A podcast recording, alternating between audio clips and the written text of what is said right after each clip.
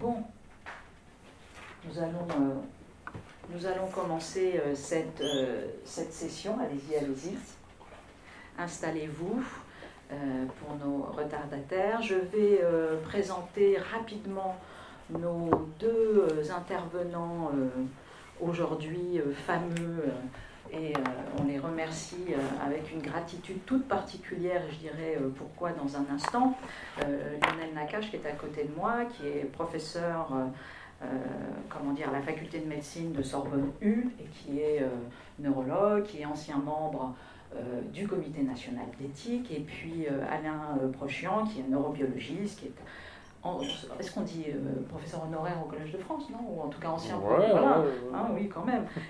de la chaire des, des, des processus morphogénétiques, membre de l'Académie des sciences, et qui a été grand prix de l'INSERM. Enfin, aussi un ancien, je pense, du comité euh, national d'éthique. Ta, ta, ta, ta, ta, la personne qui est en ligne peut couper euh, son son. Tout à fait, je suis en train. Ah, c'est vous? Ça doit être moi. Ah, mais comment? Comment c'est vous qui... euh, non, Vous parliez peut-être d'une interférence avec le téléphone Non, non, non c'est pas vous. Non, non, c'est pas vous. Là, vous vous, vous vous, désignez, mais ce n'est pas vous. Donc voilà. Donc, euh, et puis euh, qui a été également administrateur euh, du Collège de France. Donc voilà, les remercier vraiment tous deux. Entrez, entrez, installez-vous. Je dis une grande gratitude parce que ces deux euh, grands chercheurs, non seulement sont bien sûr émérites au sens fort du terme dans leur, dans leur discipline, mais aussi avec cette qualité de, générosité euh, intellectuelle, pédagogique, de faire travailler ensemble, en tout cas moi je le dis comme ça, pardonnez de, mes mots, de faire travailler des épistémologies qui sont euh, euh, différentes, on appelle ça l'interdisciplinarité, mais ils le font avec grande conscience, c'est d'ailleurs très présent dans le dernier ouvrage, notamment euh, de Lionel, mais c'est vrai que tous les deux se sont. Il euh, faut couper, hein, que Colline. Hein. Tu n'arrives pas à couper le son de tout le monde hein? Je ne pense pas. Euh, mais tous les deux, en tout cas, vraiment nous, nous, nous, offrent, grâce à leur savoir scientifique, nous permettent de comprendre aussi bah, voilà, notre travail en sciences humaines et sociales sur la compréhension du monde. C'est ce qu'on va avoir ce soir. Euh, puisque le sujet de ce soir, c'est qu'est-ce que faire partie du monde, quel type de relations nous tissons les uns avec les autres, avec le reste du vivant, avec notre propre conscience, le moi est-il une fiction, etc. Donc ce sont des questions euh, là, euh, absolument déterminantes. Lionel va, comment dire, proposer sa vision des choses et aussi ce qu'il nomme une éthique de la discrétion. Euh, ensuite, ce sera euh, Alain Prochian qui prendra la parole et euh, viendra également nous dire comment, je ne sais pas, plasticité neuronale et faire partie du monde fonctionnent ensemble. En tout cas, voilà, moi je me permettrai en dernier temps de faire un, un petit rebond et de, et de, simplement donner trois petites réflexions. Une euh, d'ordre psychanalytique, une d'ordre littéraire que nous partageons, elle est simple, je pense que tu la vois euh, venir, et puis une autre d'ordre un peu plus euh, philosophique et puis qui ouvre la voie à ce qu'on appelle la psychiatrie phénoménologique. Et puis on, voilà, on, échangera.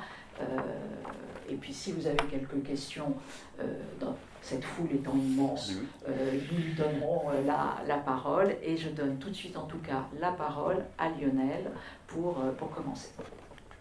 Merci beaucoup Cynthia, je ne sais pas si on m'entend bien. Merci beaucoup et euh, bonsoir à tous et à toutes et euh, aux personnes qui sont dans la salle et, dans, derrière des écrans. Et donc je me réjouis vraiment, euh, et en plus Cynthia m'a proposé qu'on intervienne, Alain et moi, il y, a, déjà très tôt en fait après l'apparition de ce livre, donc c'est extrêmement généreux de ta part et, je me réjouis et ça te permet de voilà, d'échanger à nouveau ensemble. Et comme tu l'as dit, peut-être de commencer en rebondissant sur cette, cette approche d'interdisciplinarité qui est au cœur à la fois de, ce livre, mais aussi de, la plupart à la fois des essais et aussi des, recherches qu'on peut être amené à faire, avec, très clairement, peut-être en mini-introduction, euh, pour moi l'interdisciplinarité c'est quelque chose de très compliqué, euh, qui expose à beaucoup de risques, beaucoup d'écueils, euh, on pourra en parler, mais d'une certaine manière je pense que les, on n'a pas vraiment le choix. notamment pour les questions les plus profondes qui nous intéressent. Donc on est soumis à une sorte de paradoxe. c'est presque sûr que ça va rater, mais on ne peut pas faire autrement. Donc c'est un peu ce qui définit aussi mon approche en général. Donc ça oblige aussi à avoir un certain style. à la fois faire preuve de panache, en tout cas dans l'écriture, et, de, de, savoir qu'on s'expose à certaines difficultés, euh, voilà, ça c'est un peu le, point de départ. Alors juste aussi vous dire d'où je parle, parce que c'est vrai que ce, livre qui s'appelle Apologie de la discrétion, comment faire partie du monde, pourquoi se poser la question de l'appartenance au monde? Alors mon, parcours sur cette question, il est, très clair. Il provient en fait de, euh, on, pourrait dire de manière schématique que les rapports que chacun d'entre nous, donc chaque, chacune de nos subjectivités entretient avec le reste du monde, donc on fait partie du monde, on va voir si on, est d'accord sur ces termes, on, fait, on appartient au monde, on fait partie du monde, euh, et chacun d'entre nous, du coup, on peut décrire la nature des, liens ou des relations que nous entretenons, chacun d'entre nous, avec, euh, avec le reste du monde. Et le reste du monde, pour moi, il, il comprend au moins trois cercles concentriques. C'est évidemment le rapport avec les autres, ça paraît le plus évident, le, lien social, le lien intersubjectif, interpersonnel, donc le rapport avec les autres humains. Le rapport évidemment euh, avec, avec le reste de la nature euh, non humaine, et qui était aussi une préoccupation qui aujourd'hui, par une résonance politique, sociale, mondiale, avec la, préoccupation redoublée de l'écologie politique, etc., euh, sous tous ces termes, redouble d'intensité. Et le troisième cercle, c'est en fait pour moi le plus intime, c'est le rapport que nous avons chacun d'entre nous avec nous-mêmes. Euh, et que tout commence par là. Et vous allez voir que ce que je propose comme construction, en fait, ça s'enracine dans ce premier cercle, dans euh, quelle est la nature du lien que nous avons entre, si on veut dire, celui que je suis ici et maintenant, consciemment, mes propres yeux, ce que je me rapporte à moi-même de qui je suis, et avec les autres instances de moi, euh, notamment à travers l'exercice de la mémoire, un rapport de mon passé, mais également projectif dans le futur, etc. et pourquoi ça commence par là pour moi? Parce qu'en fait, euh, donc Cynthia rappelait, je suis euh, neurologue et je fais de la recherche en ce qu'on appelle les neurosciences de la cognition. Donc c'est un domaine qui parfois euh, nos collègues les plus proches du fonctionnement des, neurones dans leur architecture la plus fine peuvent voir avec non pas condescendance, mais en disant on voit les choses de très très loin. Alors c'est vrai, on les voit de très loin, mais on essaie quand même de les voir. Et mon thème de recherche, c'est la conscience. C'est ça qui m'intéresse en réalité, c'est comment est-ce qu'on peut élaborer une biologie de la conscience et comment le passage par la biologie peut nous permettre d'éclairer même la structure même de la conscience. Euh, cet aspect que j'aime bien appeler dialectique, c'est que quand on passe par le cerveau pour aborder une question de psychologie, euh, souvent c'est pas juste qu'on fait une cartographie cérébrale de la psychologie, ça ça m'intéresse en fait personnellement peu, mais ça va nous permettre de euh, faire exploser la définition initiale psychologique que nous avions. Donc c'est ce cercle-là qui m'intéresse. Et il s'avère que dans le rapport entre nous-mêmes et nous-mêmes, donc ce premier cercle, un des aspects qui m'a paru les plus intéressants, c'est que la nature du lien que nous avons elle me semble devoir faire un détour par une, un concept mathématique, c'est ce concept de discret et de continu, qui est un concept que vous connaissez tous, qui est un concept qu'on apprend tous euh, au collège, au lycée, et puis qu'on peut creuser, euh, que les mathématiciens ne se gênent pas d'explorer, qui est un concept à la fois très complexe, euh, mais qui est en même temps très, très partagé dans notre culture. Donc il m'a semblé nécessaire de passer par ce concept-là, la tension entre le discret et le continu, parce que pour le dire d'une phrase, après je vais la commenter, euh, l'impression que j'ai, c'est que la structure de notre relation entre celui que je suis consciemment maintenant et celui que j'étais avant, elle, euh, elle s'apparente davantage à une structure entre des éléments discrets, comme si les différents moments de conscience euh, sont en, sont des ensembles, sont en fait sont les éléments d'un ensemble discret, un peu comme les nombres entiers naturels, si vous voulez, et non pas des, des instances qui seraient en continuité avec chacune avec les autres. Ce que je veux dire par là, je vous rappelle, hein, la propriété de base des ensembles, si on prend euh, les antinaturels ou les réels, une des conséquences de, ce qu'on appelle les ensembles discrets, c'est que dans un ensemble ordonné, comme les antinaturels, eh bien, vous pouvez, non seulement chacun des éléments est différent des autres, mais vous pouvez identifier les voisins immédiats de manière absolument nette. Euh, voilà, 2 est après 1, avant 3. Euh, voilà. Et puis dès que vous basculez dans un ensemble continu, et le premier ensemble qui répond aux critères rigoureux de la continuité mathématique, c'est l'ensemble des réels, eh bien euh, là, chacun des éléments reste différent de tous les autres, évidemment. Mais par contre, vous avez beaucoup de difficultés à identifier les frontières, les voisinages de chacun des éléments, et avec cette conséquence euh, pratique qui est qu'entre deux nombres, vous pourrez toujours trouver une infinité de nombres. Euh, voilà, entre 2 et 2,1, vous pouvez aussi nicher une infinité, une infinité, une infinité, indénombrable même pour les réels. Donc voilà, on a cette idée. Est-ce qu'on est plutôt, on voit bien ce que ça veut dire, c'est pour la question subjective, comment je suis relié au monde? Est-ce que mes liens avec le monde, c'est que je fais partie d'un grand tout dans une forme de continuité de laquelle je suis indissociable et il n'y aurait pas de frontière, de barrière nette entre moi et le reste du monde, et du coup entre moi et les autres et entre moi et moi. Ou bien est-ce qu'on peut tirer le concept de discrétion? Alors j'utilise le mot discrétion parce qu'au passage, je trouvais ça étonnant que dans le vocabulaire, la continuité, c'est un nom, euh, discrétion, ça n'existe pas, c'est évidemment pas la définition du mot. Alors il y a des mots techniques comme discrétisme parfois, mais qui n'est pas du tout partie du vocabulaire commun. Et puis parfois on parle de discontinuité, mais parler de discontinuité, c'est déjà définir euh, le discret euh, par opposition au continu, pas de manière positive, on pourrait dire. Donc je trouvais ça étonnant que dans le vocabulaire, il y, a il, y a une sorte, déjà de discrétion de cette discrétion, puisqu'elle n'apparaît même pas dans le vocabulaire, d'où le néologisme un peu ludique que je proposais. et dans ce cadre-là, entre ces deux tensions, j'ai l'impression effectivement que la description de notre relation euh, avec euh, le reste du monde, dès lors qu'on on fait appel à une entité consciente, un individu conscient, elle me semble beaucoup plus avoir à faire avec quelque chose, en tout cas de beaucoup plus discret, au sens mathématique que je définissais, que quelque chose de continu. Alors que intuitivement, souvent, on pourra en discuter, euh, on est très attiré par une forme d'intuition de continuité, continuité de la scène visuelle spatiale, continuité du monde, continuité du temps du temps subjectif aussi.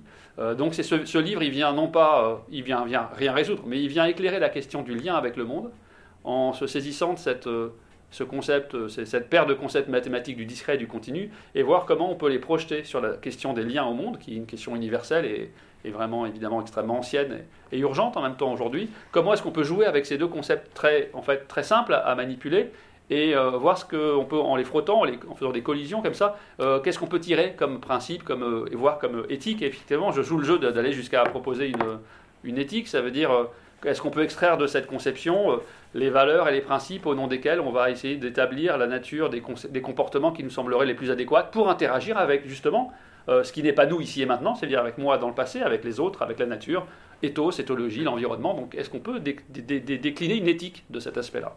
Alors, pour aller très vite, parce que je ne veux pas prendre trop de temps, mon point de départ, je vous disais, c'est par les neurosciences de la conscience. Et euh, alors, les neurosciences, euh, et Alain, à ma droite, est évidemment euh, beaucoup plus qualifié que moi pour en parler, mais une des révolutions pour moi fondamentales des neurosciences, c'est, vous le savez, c'est en 1906, si on veut un acte de naissance, c'est Cajal et Golgi, prix Nobel en 1906. Cajal, Golgi qui le reçoit pour l'invention de la méthode, la coloration argentique, qui permet de voir au microscope de manière inédite jusqu'alors l'architecture fine des neurones et de leur structure de réseau.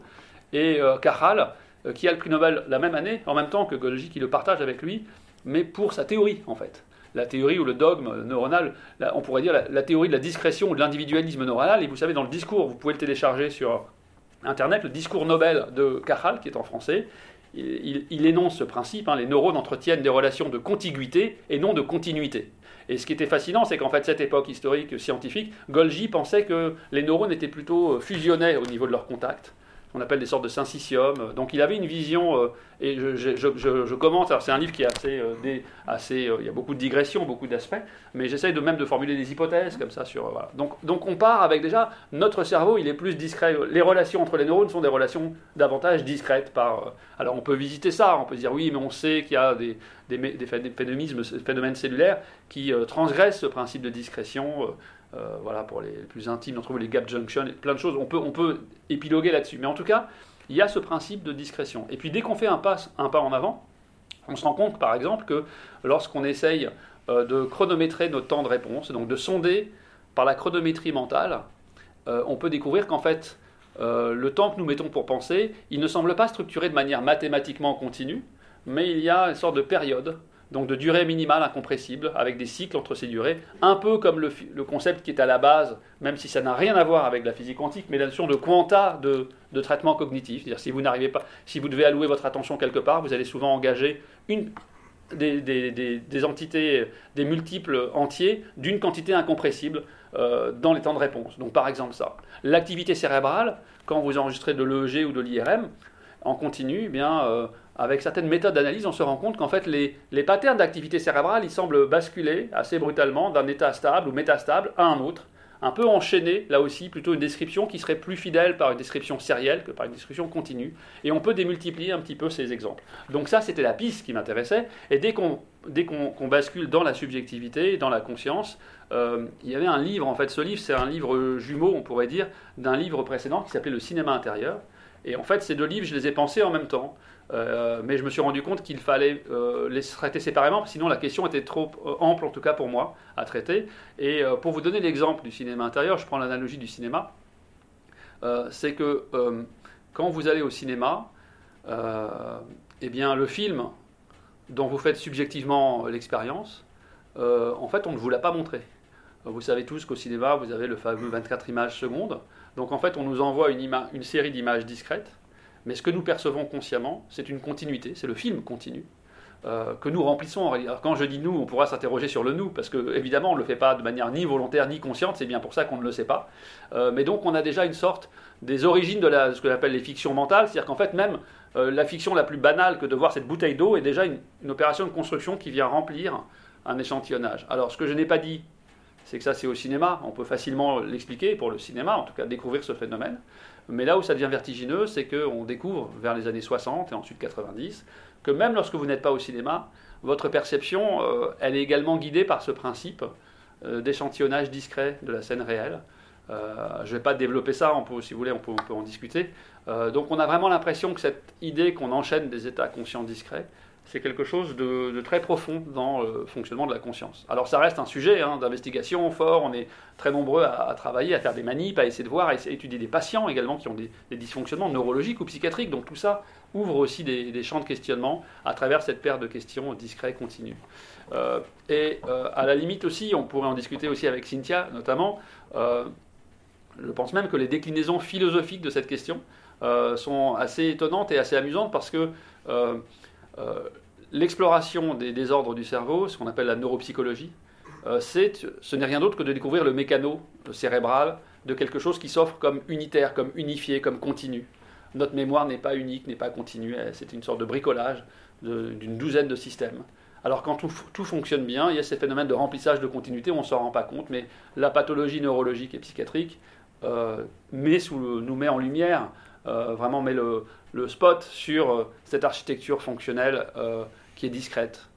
et d'une certaine manière, on est ici à Sainte-Anne ce soir, la pathologie mentale la plus importante et la plus célèbre, qui est la schizophrénie au sein des, psychoses. La schizophrénie, son concept clé, c'est la dissociation mentale. Schizophrénie. et que la symptomatologie de la schizophrénie, elle renvoie à une sorte de discontinuité de la vie mentale, à travers le temps. Euh, de la pensée du patient et à travers même euh, l'espace des réseaux cérébraux qu'il compose. Donc on voit qu'on a vraiment partout, et en tout cas c'est ma paire de lunettes, cette idée que euh, la conscience est une sorte d'architecture discrète qui est remplie de fiction continue dont on aurait besoin et on peut s'interroger là-dessus. Alors je m'excuse, je vais peut-être peut-être que je ne suis pas du tout clair, parce que j'essaie d'être assez rapide, synthétique, pour qu'on ait le temps plutôt de, discuter. Donc une fois qu'on pose ça, l'autre euh, là où ça m'a conduit, et je parlais au début du côté un peu transdisciplinaire et un peu euh, ridicule, assumé et panache aussi, c'est que vous, allez faire un, tour du côté des maths. Je ne suis pas du tout mathématicien, mais comme beaucoup d'entre nous, ça m'intéresse. Euh, et avec l'idée, en fait, que est que du coup, on pourrait imaginer que les théories mathématiques du continu, qui sont des théories mathématiques géniales, est-ce qu'elles ne pourraient pas être décrites comme une sorte de euh, d'accomplissement rationnel parfait de l'intuition immédiate universelle de continuité?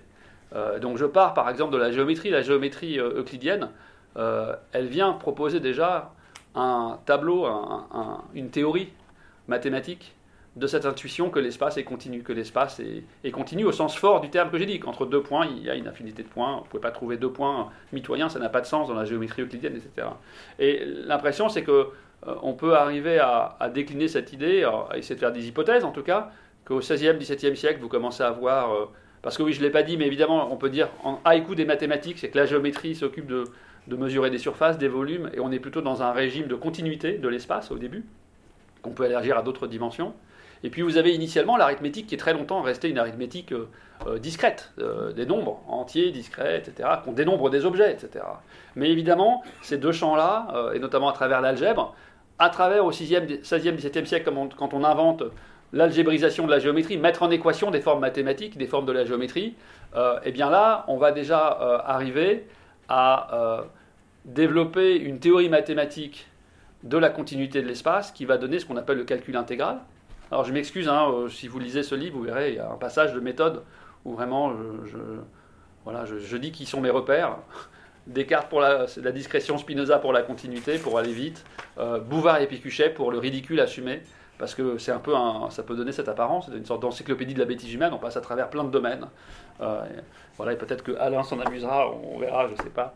Mais euh, euh, en tout cas, il y, a cet aspect-là, et quand vous inventez, quand, ce qui est fascinant, c'est que le calcul intégral, ça ne vient pas comme ça. quand vous lisez au XVIe siècle, avant le calcul intégral, les indivisibles, Galilée, ses collègues, ensuite évidemment euh, Newton, Leibniz, euh, tout le développement, ça va prendre 350 ans pour avoir l'intégrale de Riemann, l'intégrale de Lebesgue. Une fois de plus, je ne suis pas mathématicien, mais c'est des sujets qui m'intéressent. Donc on voit en fait que c'était un, édifice culturel, cette fois-ci pas naturel, mais culturel, euh, considérable pour arriver à donner corps de manière parfaitement cristalline et rationnelle à cette illusion de continuité initiale. Avec l'idée, là aussi, si on, on, retourne vers, Cynthia aussi pour les, les, clins d'œil littéraires dont tu faisais euh, euh, part. Euh, là aussi, on peut par exemple se dire qu'il y aurait presque un. On pourrait écrire un contre contre Sainte-Beuve en se disant si on était né avec une perception de l'espace différente, on n'aurait peut-être pas inventé les mêmes mathématiques. Vous savez, Proust pensait qu'il était contre Sainte-Beuve, qui a développé une sorte de, d'interprétation psychologique de la création de l'artiste en fonction de sa vie quotidienne, de son moi social et de son moi profond, etc.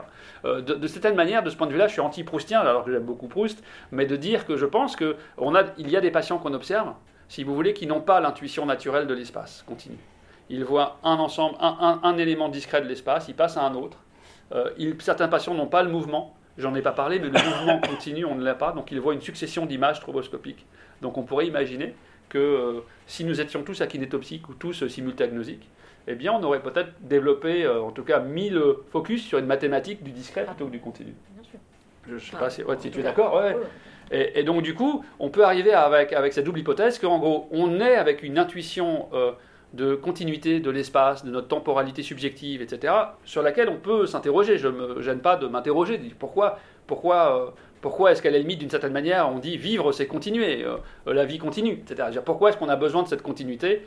Peut-être parce que c'est vrai que la, la, discontinuité la plus radicale, ce n'est rien d'autre que la mort qui met un terme de manière discrète et définitive à une existence. Donc peut-être qu'on peut ensuite euh, s'amuser à réfléchir ou à postuler des hypothèses, et des hypothèses aussi très euh, darwiniennes, très simples aussi qu'on peut proposer. Donc, donc on arrive avec ça, à dire qu'on a une intuition de continuité qui nous tire vers la continuité, et il s'avère que culturellement on est enseigné aussi avec une culture des mathématiques du continu, et donc peut-être que mon jugement c'était peut-être que dans cette, euh, cet héritage à la fois naturel et culturel, on a peut-être un peu déséquilibré euh, la balance entre ces deux, ces deux principes, plutôt vers une, vers, vers une primauté de la continuité. Et donc ce livre s'appelle L'apologie de la discrétion, alors qu'il est question d'une discrétion et de la continuité, mais on va dire pour un peu redorer le, cendrillon de la discrétion qui aurait été, d'après moi, occulté pour certains problèmes. D'où l'éthique, et je vais m'arrêter là. Euh, c'est qu'en fait, à partir de là, vous pouvez décider de développer une forme d'éthique euh, de, de, votre lien au monde. Et cette éthique, pour moi, elle est elle est très simple à énoncer en, quelques mots. C'est si vraiment tel que je le propose, je ne suis pas le seul à le proposer, euh, la structure de notre conscience est une structure discrète. C'est-à-dire que quand je pense à moi d'il y a 5 ans, euh, en fait, je ne suis pas en continuité avec celui d'il y a 5 ans, au sens mathématique. Euh, et donc il y a des, des, rapports de contiguïté, mais pas de continuité. Ce qui n'est pas un nihilisme. je vous rappelle que l'ensemble n, c'est un ensemble. Donc on peut être un ensemble d'éléments discrets. On reste quelque chose. Donc proposer que moi, que le moi conscient soit euh, un ensemble plutôt discret que continu, euh, ne pas dire que moi n'existe pas, c'est lui donner un éclairage différent. Et donc l'idée c'est de se dire, quand je pense à moi et à mon passé, par exemple, eh bien je dois commencer par, alors quand je dis je dois, je ne suis pas un moraliste et chacun fait ce qu'il veut, mais c'est là où me, où me conduisent ces idées-là, c'est de se dire que lorsque je pense à celui que j'étais il y a 5 ans, eh bien je dois dans un premier temps bien me rappeler, bien prendre conscience que celui que, j'étais il y a 5 ans, c'est pas pas celui que je suis maintenant. De cette manière, il y a, des indices sur qui il était et, le lien que j'ai avec, mais pas on n'est pas en continuité. Euh, ça serait le premier temps de éthique, donc une sorte de lucidité de la discrétion, et qui va être suivi ou pas, mais par ce que j'appelle un comme si de continuité, de se dire je décide volontairement de m'engager dans un comme si de relation continue avec cet autre que j'ai été, mais je le fais euh, de manière totalement euh, lucide et je sais que cette continuité n'est pas première. Euh, et si on interroge les, disons, les difficultés qu'il y a du rapport de soi à soi, il me semble qu'il y a beaucoup de, questions qu'on peut se poser, on pourra en discuter, des questions même euh, qui peuvent avoir des conséquences très, très, très, très claires en médecine. La question sur la fin de vie, dans qu'est-ce que je vais décider comme, comme, comme, comme, issue pour moi, en sachant euh, que je pense, celui à qui je pense, c'est quelqu'un avec qui je ne suis pas en continuité. C'est moi, hein. je pense à, voilà, s'il m'arrive quelque chose, voilà ce que je vais faire, etc. Euh, et pour aller euh, très rapidement, cette continuité, cette éthique, elle ne me conduit pas du tout à une, à une décision. Elle me dit juste, d'une certaine manière, tant qu'on n'exerce pas de violence contre les autres, chacun fait ce qu'il veut. Mais je pense qu'il faut le faire de manière euh, que la manière la plus pertinente, la plus libre, je dirais, pour le faire, c'est de le faire en, voilà, en toute connaissance de cause. Euh, et euh, je ne sais pas si comme on est dans chaire de philosophie à l'hôpital, comme médecin, alors moi je ne suis pas ni réanimateur, ni spécialiste de soins palliatifs, ni de fin de vie, mais il m'arrive comme neurologue qui a une activité sur les, les troubles de conscience, de voir des familles, de voir des patients. Et la seule chose que je peux dire, c'est que j'ai tout vu. Je vois des gens qui ont une position particulière et qui vont garder cette position dans le futur qu'ils avaient anticipé, quelle qu'elle soit, euh, d'arrêter de vivre ou de continuer à vivre. Et je vois des gens qui changent la vie dans les deux sens. Donc euh, très clairement, euh, il n'y a pas une idéologie derrière. Juste de dire, à travers l'adaptation à la maladie, la nosognosie, on voit des gens qui changent de discours, mais dans les, dans les deux directions. Voilà. Donc pour dire que le rapport à soi, et je prends un exemple qui est moins, moins critique, moins douloureux, mais je revisite les autobiographies, et que je trouve que l'autobiographie littéraire, c'est-à-dire le rapport qu'on a avec nous-mêmes, alors, comme on est en permanence, chacun d'entre nous, en rapport avec nous-mêmes dans le temps, on ne le voit pas, quoi, les autres ne le voient pas, mais on peut se dire que les autobiographies, c'est un corpus intéressant, et je trouve qu'il y a des autobiographies très continues, où vous avez l'impression que les gens ouvrent la caméra ou le PDF sur qui ils ont été, euh, et qui vous racontent leur enfance, ils courent dans les champs, et puis il y a des gens qui sont, euh, voilà, je prenais l'exemple de Pérec, où quand vous avez W ou le souvenir d'enfance de Pérec, c'est un livre autobiographique, mais qui pour moi relève de cette éthique de la discrétion de cette manière. C'est-à-dire qu'en réalité, lorsque l'auteur s'interroge sur celui qu'il a été, c'est un discours plein de conditionnels. Il sait que celui dont il parle, il y a beaucoup d'inconnus, il ne sait même pas vraiment de qui il s'agit. Il est en permanence dans la remise en cause de, ce à quoi il accède, donc plutôt comme la mémoire de soi et sa représentation de soi comme un ensemble discret, avec des voilà. Versus, je prends, alors je m'amuse, je prends l'exemple de Pagnol, les souvenirs d'enfance de Pagnol, où là vraiment, c'est, ça, on ouvre euh, les canaux du discours immédiat, comme si on était plongé en toute continuité, en toute naïveté dans celui qu'on a été, et en sachant que Pagnol, quand vous le lisez vraiment à fond, euh, Pagnol, en fait, c'est le premier dans sa préface à vous dire en fait, l'enfant dont je vous parle, euh, ce n'est pas moi. Euh, je, ne suis plus cette personne. Donc en fait, il a une sorte de Dark Vador de, la discrétion et qui du coup décide d'annoncer la continuité pour ses lecteurs, mais lui, il n'y croit pas. donc il est discret aussi, quoi, je sais pas. Mais, donc on peut s'amuser sur ces sujets. Et puis peut-être je terminerai par ça, c'est que du coup, comme je vous annonçais trois cercles concentriques, moi et moi, donc avec des questions qu'on peut discuter sur les questions aujourd'hui importantes, c'est la vie, la fin de vie, c'est euh, par exemple les questions de changement de genre sexuel qui sont intéressantes aussi, qui sont essentielles, euh, et qui là aussi peuvent être revisitées par euh, ce questionnement. et puis, il y a moi et les autres, qui est une question essentielle, moi et les autres. Alors par exemple, du coup, voilà, on peut relire les mouvements de, lutte sociale, les mouvements qu'on qualifie parfois de wokisme, on peut essayer de les éclairer à la lumière de cette éthique. Et donc évidemment, c'est vrai qu'on est devenu, on est dans une époque où il faut montrer pas de blanche, mais il va de soi, je pense pour chacun d'entre nous, que euh, lutter contre toutes les formes de violence et de discrimination, ça va de soi, il n'y a même pas besoin de le dire. La question, c'est de quelle manière le faire.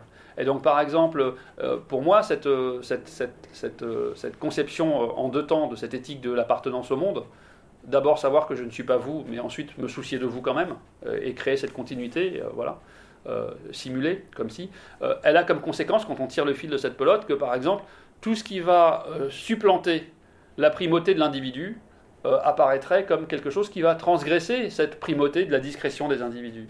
Donc je le dis très clairement, ça veut dire que par exemple, dans des mouvements de lutte progressiste, dès lors qu'en fait la voix d'un individu va être effacée par son appartenance ou pas à un groupe, euh, euh, je prenais l'exemple, il y avait la, poétesse qui était une jeune femme noire américaine, Amanda Gorman, qui avait écrit un poème au moment d'Obama.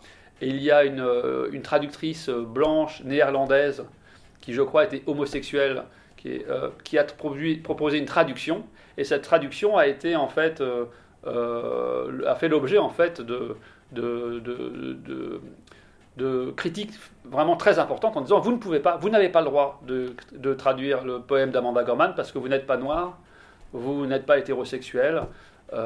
et vous êtes une femme homosexuelle hollandaise. Voilà. Pour moi, par exemple, ce genre de choses vient dire quoi? Vient dire deux choses. Vient dire d'abord que vous annulez la primauté de l'individu, que vous voulez enfermer l'individu dans, dans, des attributs supra-individuels qui sont en fait une forme de continuité au sein d'un groupe donné. Et ça veut dire aussi que ça nourrit l'illusion que, par exemple, par exemple, toutes les femmes noires hétérosexuelles seraient en continuité avec Amanda Gorman, ce qui n'est pas vrai non plus pour moi. Donc je pense qu'on peut arriver à développer une lutte sociale, des luttes sociales progressistes, mais en prenant euh, acte de cette primauté de l'individu, Ce qui n'empêche pas de créer des comme si de continuité, voilà, ce que j'essaye de dire. Euh, et du coup, je jouais même un peu avec, avec les, des concepts de, des neurosciences de la conscience. Et un des grands résultats des neurosciences de la conscience, c'est que être éveillé, c'est une condition nécessaire pour être conscient, mais ce n'est pas suffisant. On a des états d'éveil sans conscience, ce qu'on appelle les états végétatifs.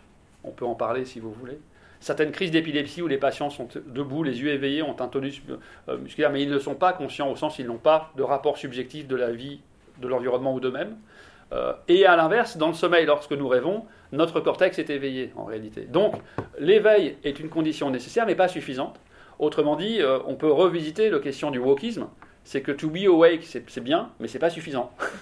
de la même manière.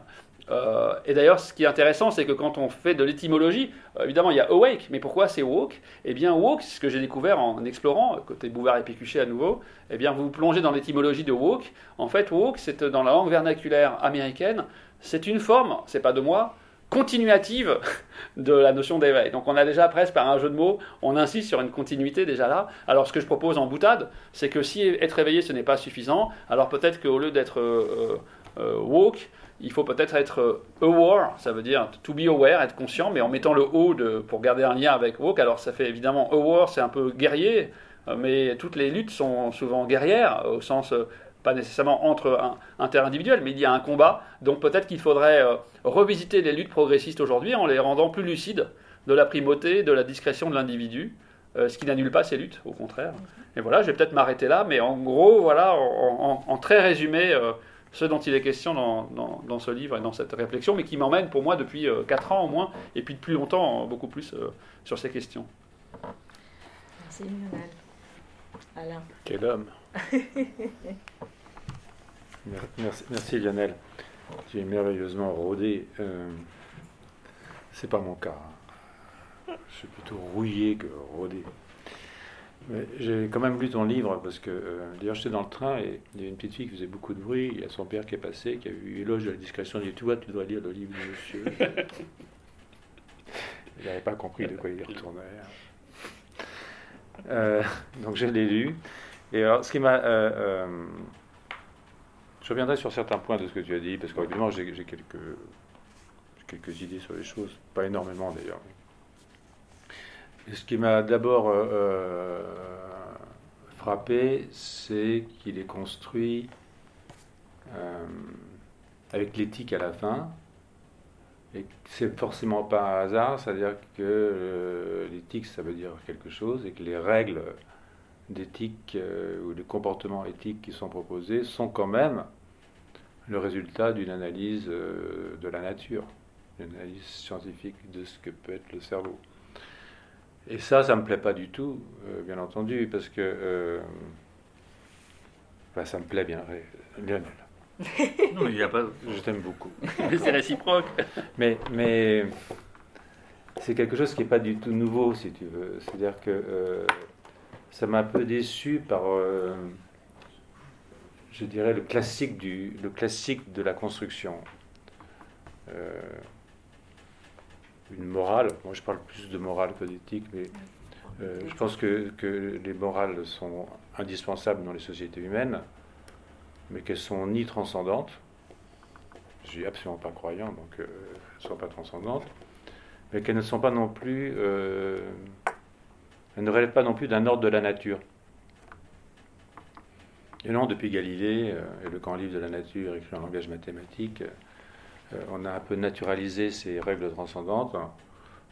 On a vu ça euh, pendant la philosophie des Lumières avec évidemment euh, ce qui va donner lieu à, la localisation cérébrale des comportements moraux, l'amour de la famille, la fidélité, tout ça était bien, bien agencé là où il fallait. Hein, ça a donné l'ombroso hein, en, Italie, puis après ça a donné le chromosome du crime, Évidemment, c'était compté sans, CRISPR-Cas9, c'est-à-dire que. Euh, mais euh, cette espèce de façon de mettre. Euh, je pense que la nature a remplacé de cette façon une transcendance.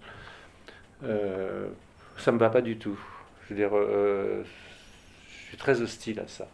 je pense que les, les, règles de vie en société D'ailleurs, euh, c'est intéressant cette histoire du, XVIIIe siècle parce que euh, il y a un seul philosophe qui, a dit les règles morales ne relèvent ni de Dieu ni de la nature. c'est Sade.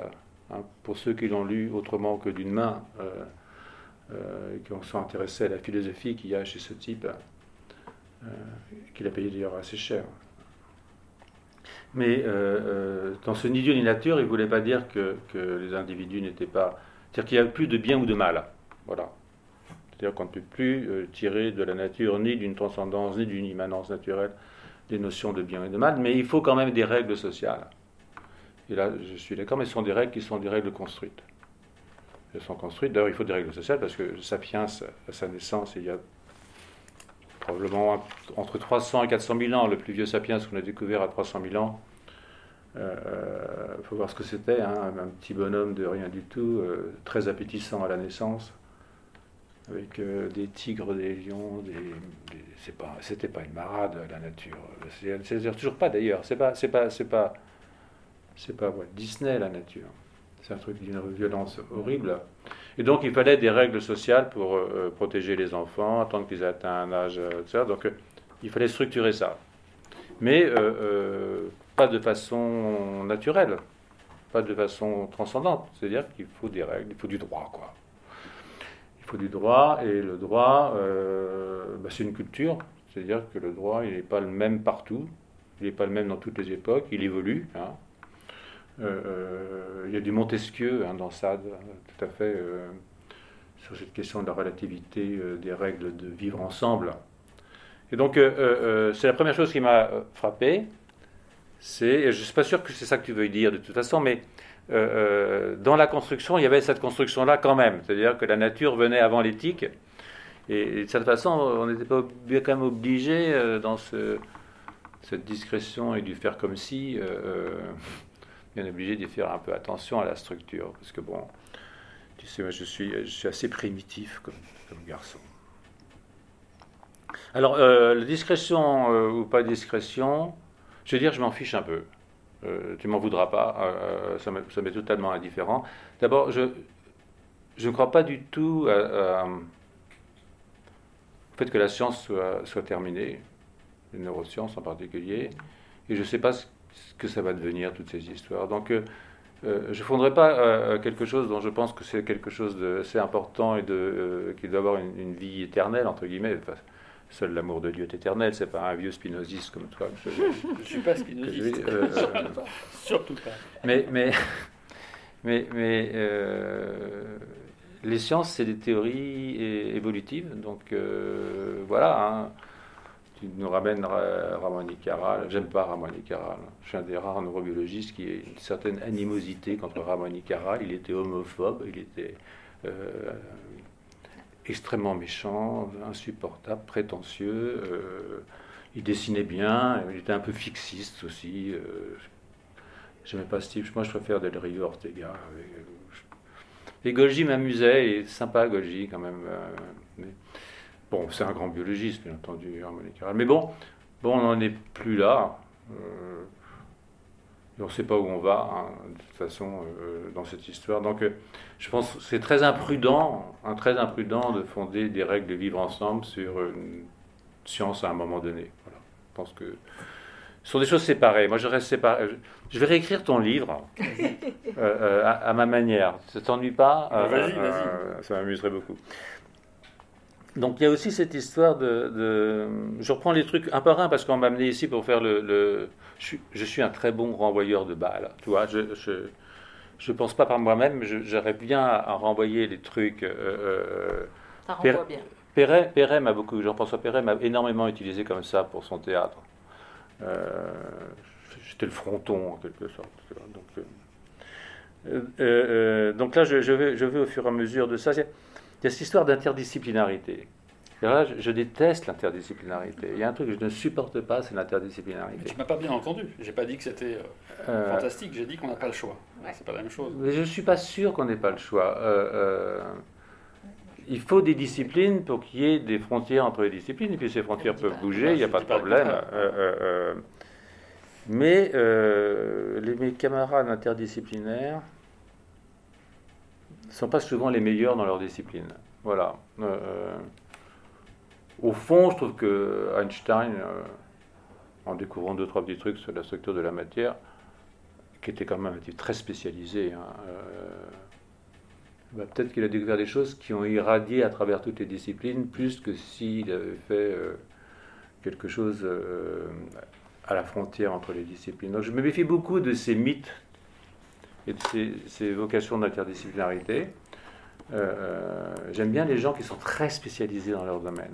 C'est bêta, hein, je suis d'accord, mais, je suis comme ça. Je peux rien.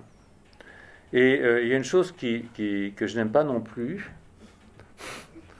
faut pas m'en vouloir, mais, on m'a invité pour ça, hein, parce qu'on sait que j'aime pas grand-chose. Donc, euh, pas à ce point-là. Il y a un truc que je n'aime pas non plus, c'est aussi, et alors là, ça tombe sur une histoire de discrétion et continuité, au sens mathématique du terme.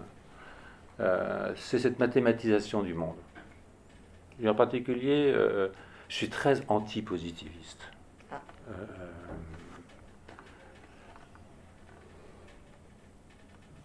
Je crois qu'on peut faire des théories scientifiques sans mathématiques. Alors, j'ai beaucoup lu Darcy Thompson, j'ai beaucoup lu et même travaillé sur les concepts de euh, Alan Matheson Turing. J'ai fait énormément de choses dessus parce que ça m'intéresse quand même. Hein. Mais au fond, cette idée qu'une euh, science ne devient une science euh, non métaphysique qu'à partir du moment où elle est mathématisable ou mathématisée, ça m'a toujours exaspéré. Euh, euh, euh, voilà. Donc,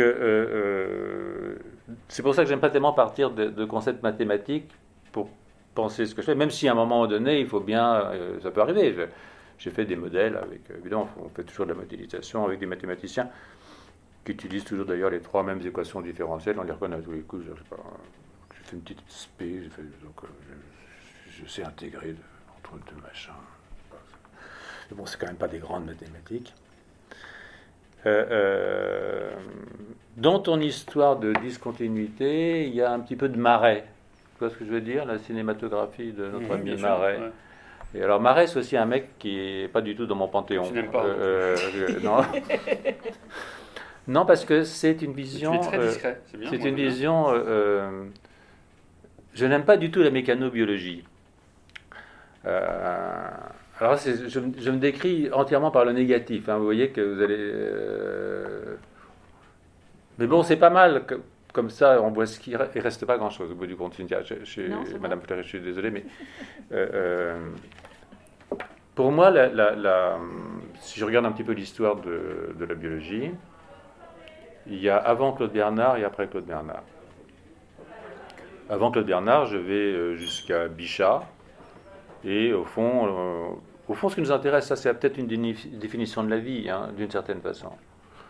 Donc, euh, ben pour Bichat, la vie, c'est l'ensemble des forces qui résistent à la mort. Donc, en fait, c'est un truc qui est tiré du deuxième principe de la thermodynamique, euh, qui a été très utile par la suite, d'ailleurs, pour développer la génétique moléculaire, hein, avec les notions de théorie de l'information, l'entropie. On voit très bien, d'ailleurs, je ne sais pas si vous avez lu ça le seul livre euh, que j'ai aimé de Michel Serres, c'est en traduction, euh, euh, c'est là où il, parle de, Jacques Monod, où il raconte qu'au fond, la, théorie génétique, c'est une application au vivant de la théorie de l'information. Je pense que c'est relativement juste. Mais la théorie de l'information, c'est le deuxième principe de la thermodynamique. Hein, I égale colloque de P. Euh, euh, et donc c'est une réduction, d'une certaine façon, du science biologique à la physique, c'est-à-dire qu'en fait la physique devenant l'idéal des sciences, que déjà que c'était la science idéale, euh, nous l'a bien. Or, Claude Bernard, c'est un tout petit peu différent. Claude Bernard, et là je reviens à ton histoire de la mort. Claude Bernard, il dit la vie c'est la mort.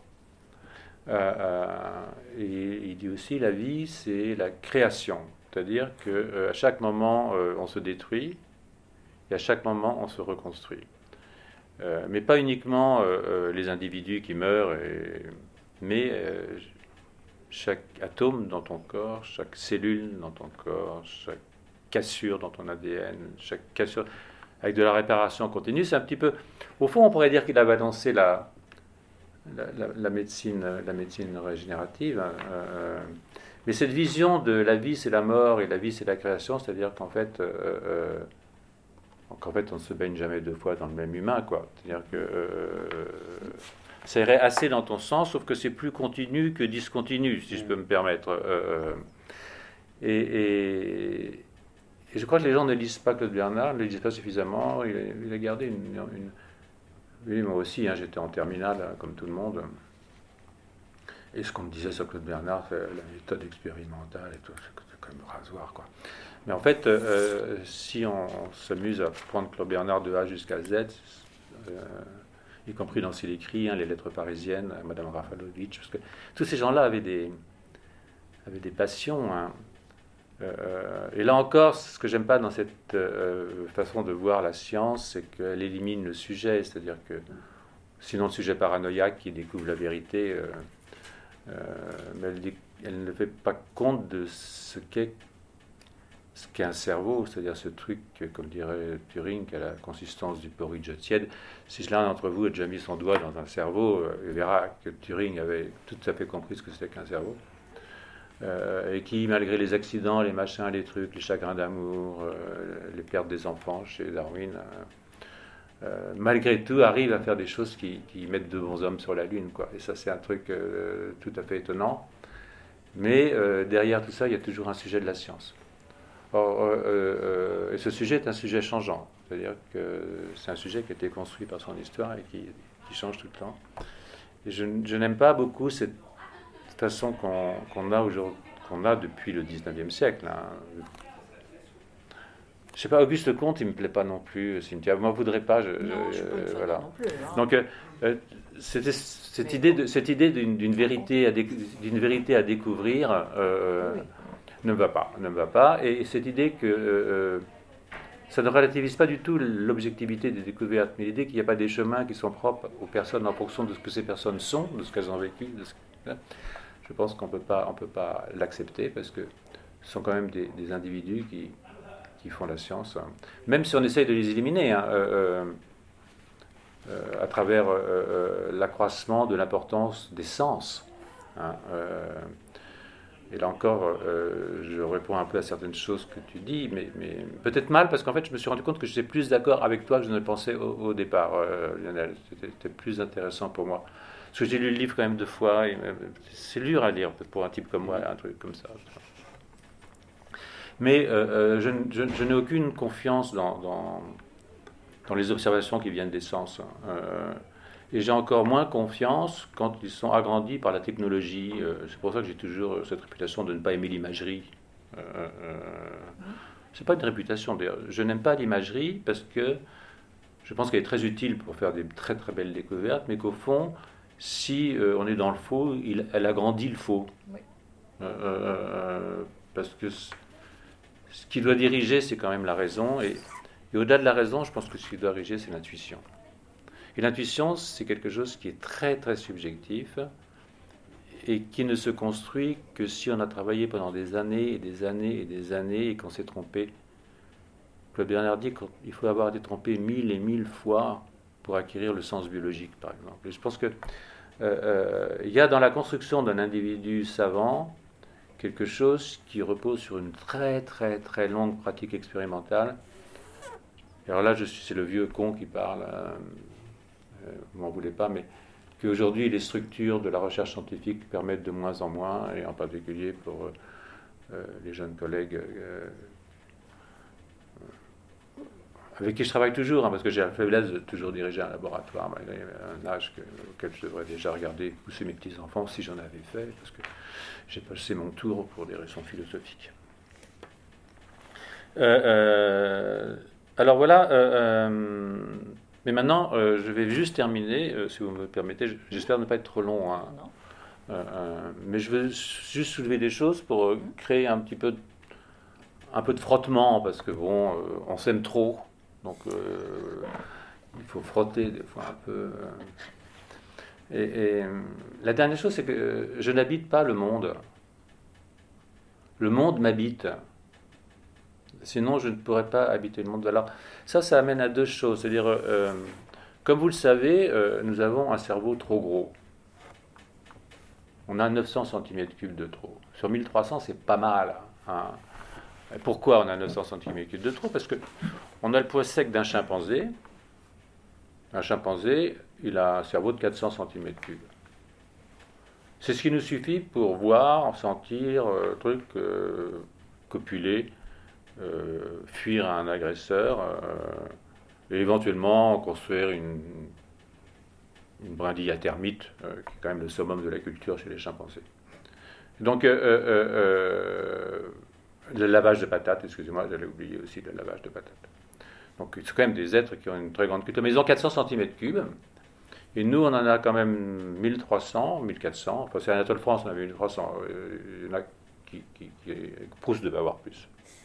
Donc, euh, euh, ils ne sont pas passés n'importe où. Ils sont passés dans des régions qui sont extraordinairement importantes sur le plan cognitif. Hein, mmh. parce que l'avant s'est développé plus que l'arrière. Alors, ça, je ne peux pas faire de cours de neurobiologie. Mais d'obstétrique. C'est-à-dire que comme nous sommes bipèdes, ce cerveau adulte, ce cerveau, il ne pouvait, pouvait, pas sortir sans bousiller la femme qui portait l'enfant. Donc, euh, euh, donc il sort complètement immature. Euh, le poids d'un cerveau d'enfant par rapport à d'un nouveau-né, c'est 10% du poids adulte. Chez un chimpanzé, c'est entre 50 et 60% du poids adulte. C'est-à-dire que le cerveau se développe après. Et donc, il, est, il, est, il, est, il se développe en fonction de l'environnement. C'est-à-dire que le cerveau, c'est l'environnement. Alors, évidemment, dans une, un cerveau de sapiens sera toujours un cerveau de sapiens. Hein, euh, euh, mais euh, à la naissance, il y a de la place pour modifier la structure de façon absolument infinie. et en fonction évidemment de, de, notre histoire personnelle. C'est-à-dire que nous sommes construits par notre histoire génétique évolutive. Hein. nous sommes des sapiens. Est-ce que c'est bien, est-ce que c'est mal, j'en sais rien. Il y a des fois, on a, envie des chimpanzés, hein, ils n'ont aucune angoisse. Il faut lire le dernier chapitre du hasard et de la nécessité, puisque tu fais allusion à Monod dans ton livre. Euh, il y a du Sade chez Monod, euh, il y a aussi du Pascal. Un truc tout à fait extraordinaire, ce truc zigane seul dans l'univers, euh, à vouloir construire une morale. Hein. S'il y a ni bien ni mal, comment est-ce qu'on fait? Il la pose la question, Jacques Monod. J'ai dû racler tout, mais tu sais, c'est comme les vieux cuisiniers, il faut rapporter tout au fond de sauce. Parce que, euh, euh, euh, évidemment, je suis, devenu incapable de préparer quoi que ce soit. Donc, ce qui fait que l'individu, et l'individu continue à évoluer au cours de sa vie, bien entendu. j'ai une grande passion pour Bergson, que tu ne partages pas, j'ai vu. je pense que Bergson est un des rares philosophes qui ait compris l'évolution. Il n'a rien compris à la physique, mais il a très bien compris l'évolution. Et, donc, euh, au fond, que, nous sommes. Alors, est-ce que c'est discret, continu, j'en sais rien, mais en tout cas, euh, euh, nous ne sommes pas jamais le même à, un instant près. Hein. Pas uniquement à six mois ou à un an ou quand j'étais petit que je raconte. qu'est-ce qui nous tient comme. Qu'est-ce que, qu'est-ce, que moi J'en sais rien du tout. Qu'est-ce que c'est que. Je, il n'y a qu'une seule chose dont, je pense qu'elle est juste, mais je peux me tromper, hein, euh, je me trompe tout le temps. Donc ça, c'est pratique. Quand on a dit ça, on est tranquille, on peut dire ce qu'on veut. Euh, c'est qu'il y a une chose qui nous tient, c'est probablement la langue. C'est-à-dire euh, la capacité de se raconter des histoires. C'est-à-dire que je ne pourrais pas être moi si j'étais pas capable de me raconter une histoire, fut-elle fantasmée d'ailleurs, ou fausse, ou ce que mes parents m'ont raconté, qui probablement était peut-être des idioties ou des, inventions, mais euh, cette façon de pouvoir réentrer en permanence une information sur moi à travers la langue, le langage, c'est probablement ce qui fait que je peux me tenir à peu près comme un, sujet, euh, euh, en dépit du fait que que j'échange mon poids en cellules tous les ans. C'est-à-dire tous les ans, je perds. Alors moi, je pèse 60 kilos, donc non, c'est pas énorme, mais je connais plein de gens qui perdent 80 kilos par an, et même parfois beaucoup plus. Hein. Euh, euh. et puis je parle même pas du cerveau, ça, tout ce casse, ce serait pas. Donc euh, cette question d'habiter le monde, je ne peux habiter le monde que dans la mesure où en fait le monde m'a lui-même construit à travers une évolution des espèces, dans lequel s'est ancrée une évolution des individus, ce qu'on appelle une individuation. Hein, euh, je trouve que Simoneau, c'est quand même pas mal. Hein, euh, je, je, rappelle tous mes vieux souvenirs de, de lecture euh, ancienne, mais au fond, il y a un sens dans toutes ces lectures que j'ai pu faire, qu'il faut que, quand je lis ton livre, parce qu'on m'a appelé, appelé quand même pour, à la rescousse, hein, parce que tout le monde disait tellement de bien, euh, euh, à commencer par Roger Paul Droit, euh, il faut quand même y ait quelqu'un qui, qui, dise des choses de temps en temps, quoi, voilà. Donc Cynthia Fleury a tout de suite vu que j'étais le méchant, quoi. Mais, mais, mais c'est pas méchant du tout. En fait, je j'aurais pas, j'aurais pas J'étais super intéressé, en fait, bien entendu. Hein, sinon, sinon j'aurais pas été ramener toutes mes vieilles casseroles. Voilà. Donc, euh, euh, il y a plein de points là qui peuvent être discutés, parce que euh, un quart d'heure, c'est déjà assez long comme ça. mais au fond, c'est pour dire que à la fois j'ai beaucoup aimé, parce que ça m'a forcé à réfléchir. Ça, c'est quand même le signe que c'est un bon livre. Hein. J'ai même été jusqu'au bout deux fois, ce qui est le signe que franchement, je suis un type consciencieux. Mais je n'aurais pas fait pour beaucoup de livres de mes contemporains euh, que j'aurais la, grâce de ne pas citer, mais chacun voit à peu près à qui je peux penser. Il y a beaucoup de gens qui, pensent petit et qui écrivent gros. Euh, chez les savants, c'est la très, très, grande majorité. Et j'ai l'honneur de te dire, mon cher Lionel, que tu n'en fais pas partie. Voilà. Euh, Là-dessus, je suis prêt à commencer à ferrailler. Non, à discuter. Bon, parfait. Merci. Merci Alain. Tu, tu veux répondre bah, déjà Je peux répondre rapidement comme ça, mais voilà. Voilà, pour qu'il en garde. voilà, et puis moi, je reprendrai des. Je suis épuisé. On n'a pas répété, hein, on, se découvre. Et, alors, ce que je dis là, c'est que, en fait, j'aurais bien aimé qu'on commence la soirée maintenant. Parce que ce que je veux dire, c'est que euh, en t'écoutant, j'avais l'impression, d'abord, je te remercie profondément d'avoir lu ce livre, parce que j'ai vu que tu l'as lu et relu, euh, et de, te frotter aux idées. Et évidemment, je n'attends pas du tout qu'on soit d'accord avec moi. Simplement, j'ai eu l'impression en t'écoutant que parfois, je me demandais s'il n'y avait pas eu des sortes de, réactions un peu réflexes à des choses, parce que parfois, même dans ce que tu viens de dire, il y a des points où on n'est pas vraiment en désaccord. C'est-à-dire que par exemple, ce que tu disais sur l'interdisciplinarité, euh, en fait, je passe, euh, je le mentionne là, de dire que je crois que malgré. Parce que tu donnes l'exemple d'Einstein. Évidemment, Einstein, en physique, il a fait la physique, mais tu dis ça a percolé toute la culture. Mais comment ça a percolé? Par qui ça a percolé? Par des gens qui ont fait de l'interdisciplinarité entre cette idée, etc. Et de ce point de vue-là, euh, moi je, partage, c'est pour ça c'est marrant, parce qu'on ne se connaît pas très bien, mais on s'aime bien, ce qui est vrai. Euh, on, a pris, on, a pris, un goûter ensemble euh, à la pâtisserie alsacienne, rue l'école de médecine. Exactement, autrichienne, c'est la dernière fois qu'on s'est vu. Hein. Bah, écoutez, on est heureux de l'apprendre. Voilà. Et euh, ce que je voulais dire, c'est que par exemple, moi, du point de vue de mon activité scientifique, euh, je, me sens assez proche, euh, toute proportion gardée de toi. C'est-à-dire que moi, je suis un obsédé d'une question. Je ne suis pas en train de virevolter dans toutes les questions. Moi, depuis 25 ans, je m'intéresse à des choses très simples comme est-ce qu'on peut décrire les propriétés psychologiques de, l'accès à la conscience d'une information? Est-ce que le fait de connaître la biologie de ça, et j'ai ton scepticisme partagé sur l'imagerie, mais pour moi l'imagerie c'est pas des images justement, c'est plutôt cet exercice de dialectique que j'essayais de dire au début qui va nous faire changer le regard. Donc l'obsession sur une question ou deux questions, euh, ça c'est une chose. Et puis là par contre c'est de dire, bon, une fois qu'on a ces questions et que par ailleurs on a tout le reste de notre humanité, comment est-ce qu'on fait avec? Comment est-ce qu'on essaie de faire ce jeu-là? Et donc j'essaie de le faire. Idem pour les maths je, partage ton idée sur le fait de ne pas euh, asservir la science aux mathématiques. Mais là, en fait, c'était un jeu. Alors, on peut ne pas. Et ça, par contre, je suis totalement euh, euh, intéressé à l'idée de discuter pour, pourquoi cette idée peut, être, peut te sembler pertinente ou pas. Mais j'ai voulu creuser cette idée du discret et du continu et le faire à ma façon. Ça veut dire, du coup, et du coup, de me balader, d'oser, d'aller dans ces différentes dimensions. Et puis, la fin, évidemment, cette éthique qui arrive à la fin. J'insiste beaucoup en disant qu'évidemment, cette éthique, je ne suis pas un moraliste. Euh, je ne trouve pas ça péjoratif d'ailleurs, mais je ne le suis pas. Je n'ai rien à dire à personne d'ailleurs. Euh, c'est juste pour moi que j'essaie de réfléchir et de le partager, simplement. Et si elle arrive à la fin, c'est plus pas du tout pour dire que euh, l'éthique ou la morale doit être dictée par la science. C'est pas ça. C'est de dire que pour la rendre moins arbitraire, et en partant du cœur qui est la subjectivité d'un individu, de partir de cette caméra subjective. Et on ne peut pas en faire l'économie. Et, là, je ne donne pas des sortes de, principes comme tu as dit, définitif, où on a fait toute la science, je partage avec toi tout à fait cette idée. Mais de la même façon que tu peux, à un moment donné, faire des arbitrages et dire, bon, voilà, Bergson, euh, il, a tout compris à l'évolution, il n'a rien compris à la physique, donner des bons points, des mauvais points.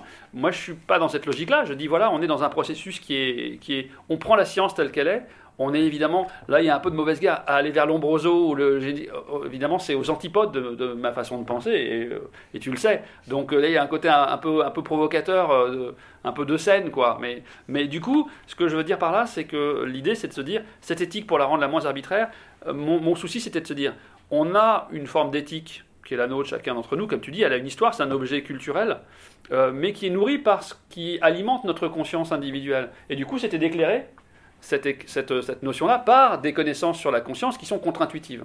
Contre-intuitives comme ce que tu aimes d'ailleurs en science, des aspects, la science devient intéressante quand elle brise nos intuitions, qu'elle nous permet de, réviser nos modèles. Alors maintenant, la vraie question, c'est peut-être sur ça. Tu parlais du siècle du XVIIIe siècle, de, du rapport à l'éclairage euh, des sciences sur les faits sociaux, etc., qui est une grande question, qui n'est pas directement la mienne d'ailleurs. Hein.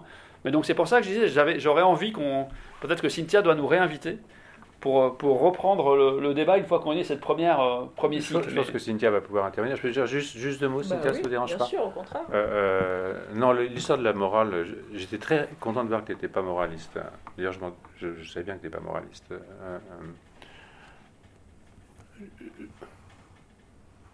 Je pense que tu es moraliste, mais tu n'es pas moralisateur. C'est-à-dire que euh, faut, pas confondre. Tu n'es pas puritain. Tu es un moraliste non puritain. Alors qu'en général, les gens sont des puritains non moralistes, euh, beaucoup plus souvent. Euh, ce que j'ai voulu attirer, une attention sûre, si j'étais anglais, c'est que le fait pour moi, le droit est plus important que la morale. C'est-à-dire que des règles quelle qu'elle soit. Euh, il faut des règles. Sinon, on finit au château de. Euh, donc, euh, qui est la démonstration par l'absurde, hein, par ça, de qu'est-ce qui se passe dans cet endroit. C'est la loi de la jungle, bien entendu. Donc, c'est ça que j'ai voulu dire, rien d'autre. Hein, et que ça, ça ne vient pas d'où que ce soit, c'est quelque chose que les sociétés se construisent et qui évolue. C'est pour ça qu'aujourd'hui, on parle des droits des animaux, c'est une imbécilité. Euh, nous nous imposons, nous, aujourd'hui, parce que nous sommes des humains, des devoirs vis-à-vis des animaux. Et ça, c'est une évolution du droit des humains, pas de celui des animaux. Bah, sur les animaux, c'est, le droit de la, la loi de la jungle. Hein. Euh, qu'elle est tout nue dans la forêt vierge, pour ce qu'il en reste, tu verras qu'il ne respecte pas les droits de l'homme. Euh, si tu reviens, tu, me raconteras.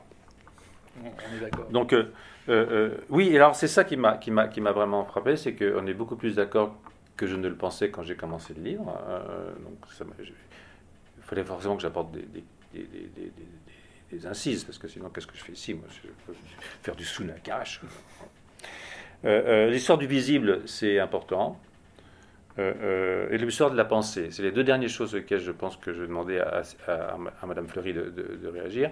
Pour moi, ce qui est important dans le visible, c'est pas le visible, mais c'est l'invisible sous le visible, c'est-à-dire voir l'invisible sous le visible. Et, c'est pour ça que je me fie énormément des techniques qui nous montre les choses. Je n'aime pas qu'on me montre des choses. C'est pareil quand on regarde une œuvre d'art. Hein, les gens ils parlent de Sayat, ils te montrent une photo, ils disent elle est belle. Non, la photo est belle que si tu vois des choses en abîme derrière la photo. Parce que sinon, c'est jamais que de la. Je sais pas, euh, rien, quoi. Et puis, euh, l'histoire de, de, la conscience et de la pensée. Euh, une chose à laquelle je tiens beaucoup, que je n'avais pas dit, je vais dire juste, c'est que pour moi, la pensée n'est pas une substance. Pour moi, la pensée, c'est un rapport. C'est-à-dire qu'en fait, ce n'est pas quelque chose qui se met dans un cerveau comme la confiture dans un pot. C'est un rapport entre le vivant et son milieu. C'est-à-dire que les plantes pensent, parce qu'elles ont un rapport adaptatif à leur milieu. Les bactéries ont un rapport adaptatif à leur milieu. Et les humains ont un rapport adaptatif à leur milieu qui est évidemment beaucoup plus riche parce que euh, la structure qui leur permet d'entretenir de, ces rapports avec le milieu est beaucoup plus riche aussi. Donc, euh, euh, euh, et il faut pas penser les. C'est pour ça que je pense que les gens qui disent, euh, qui parlent de cabanisme, cabanisme c'est d'un matérialisme naïf, absolument ahurissant, le poids, le cerveau qui secrète la pensée. C'est pas une substance. Donc ça, c'est. Je pense que pour la. je ne sais pas ce que c'est que la conscience, hein, mais si c'était quelque chose de l'ordre de la pensée, je pense qu'il faut justement la penser comme un rapport au monde et pas comme quelque chose qui est une propriété du cerveau. Voilà. Euh, j'ai terminé, Cynthia, et je vous promets que je n'interviens plus. J'ai trop hâte de vous entendre.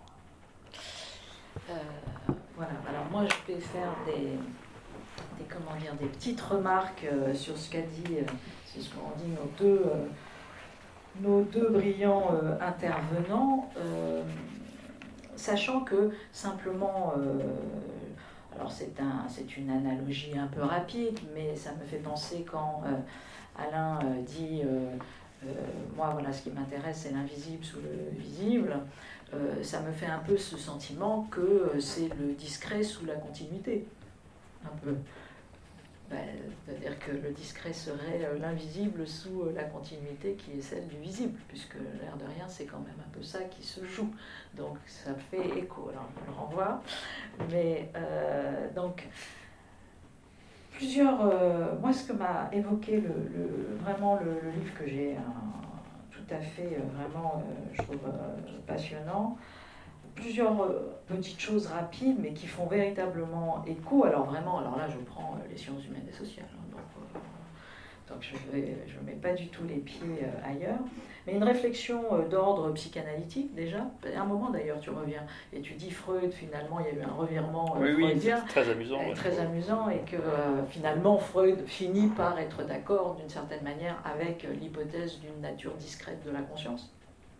Et de toute façon, euh, très clairement en analyse, euh, on a aussi cette chose qui, euh, qui définit que le sujet est une fiction, le moi est une fiction, etc. Et que notamment, en revanche, c'est une fiction peut-être régulatrice. Donc ça, c'est la question. C'est toute la question de savoir si c'est une fiction ou pas régulatrice, je ne sais pas.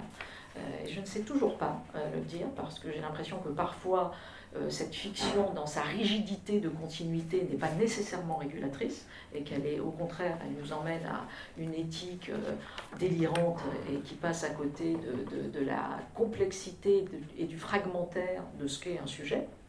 Et donc, résultat, euh, qui, voilà, qui nous fait passer à côté d'une éthique plus intéressante de, de, de rapport aux autres, mais Bon, donc ça c'est un point essentiel, mais il n'empêche que malgré tout, ce, dont on fait l'expérience en analyse, c'est euh, la fonction de symbolisation.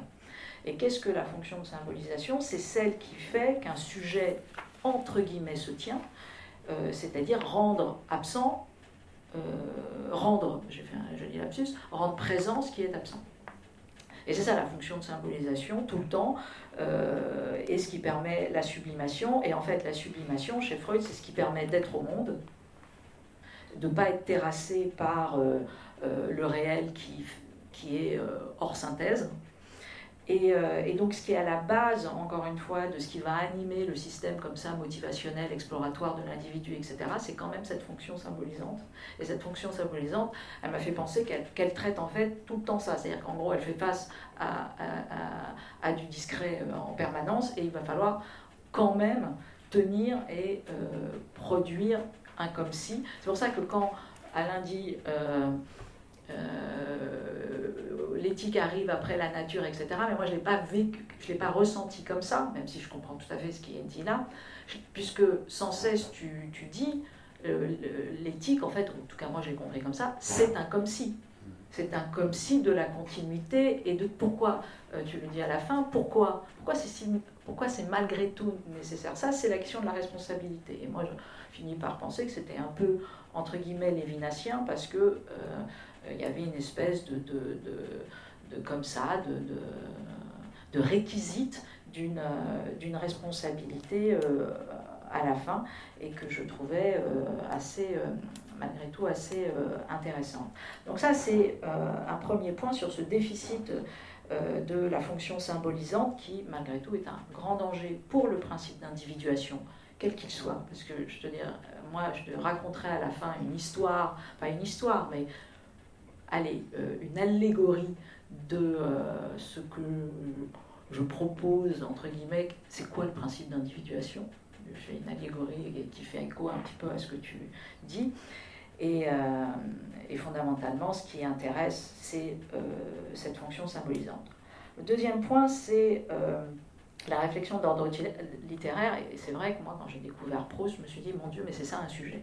Et notamment Proust, et Proust, entre guillemets, interprété aussi par Deleuze, puisque quand vous lisez un livre qui est fantastique, enfin selon moi, euh, sur Proust, qui s'appelle Proust et les signes, et où euh, Deleuze vient véritablement expliquer euh, le processus à la fois de réminiscence, la question du rapport au temps, la saisie du moi proustien, mais qui est en fait dit Deleuze, qui n'est que un sujet hyper fragmenté et il y a mille et mille et mille et mille réminiscences. Et en fait, et c'est là où euh, la, la, la, phrase qu'elle indique est super, la langue nous tient. Et d'une certaine manière, ce qui, malgré tout, chez Proust, c'est que c'est la langue qui, qui, finit par montrer comment elle tient les choses, et des choses qui, euh, de fait, ne tiennent pas.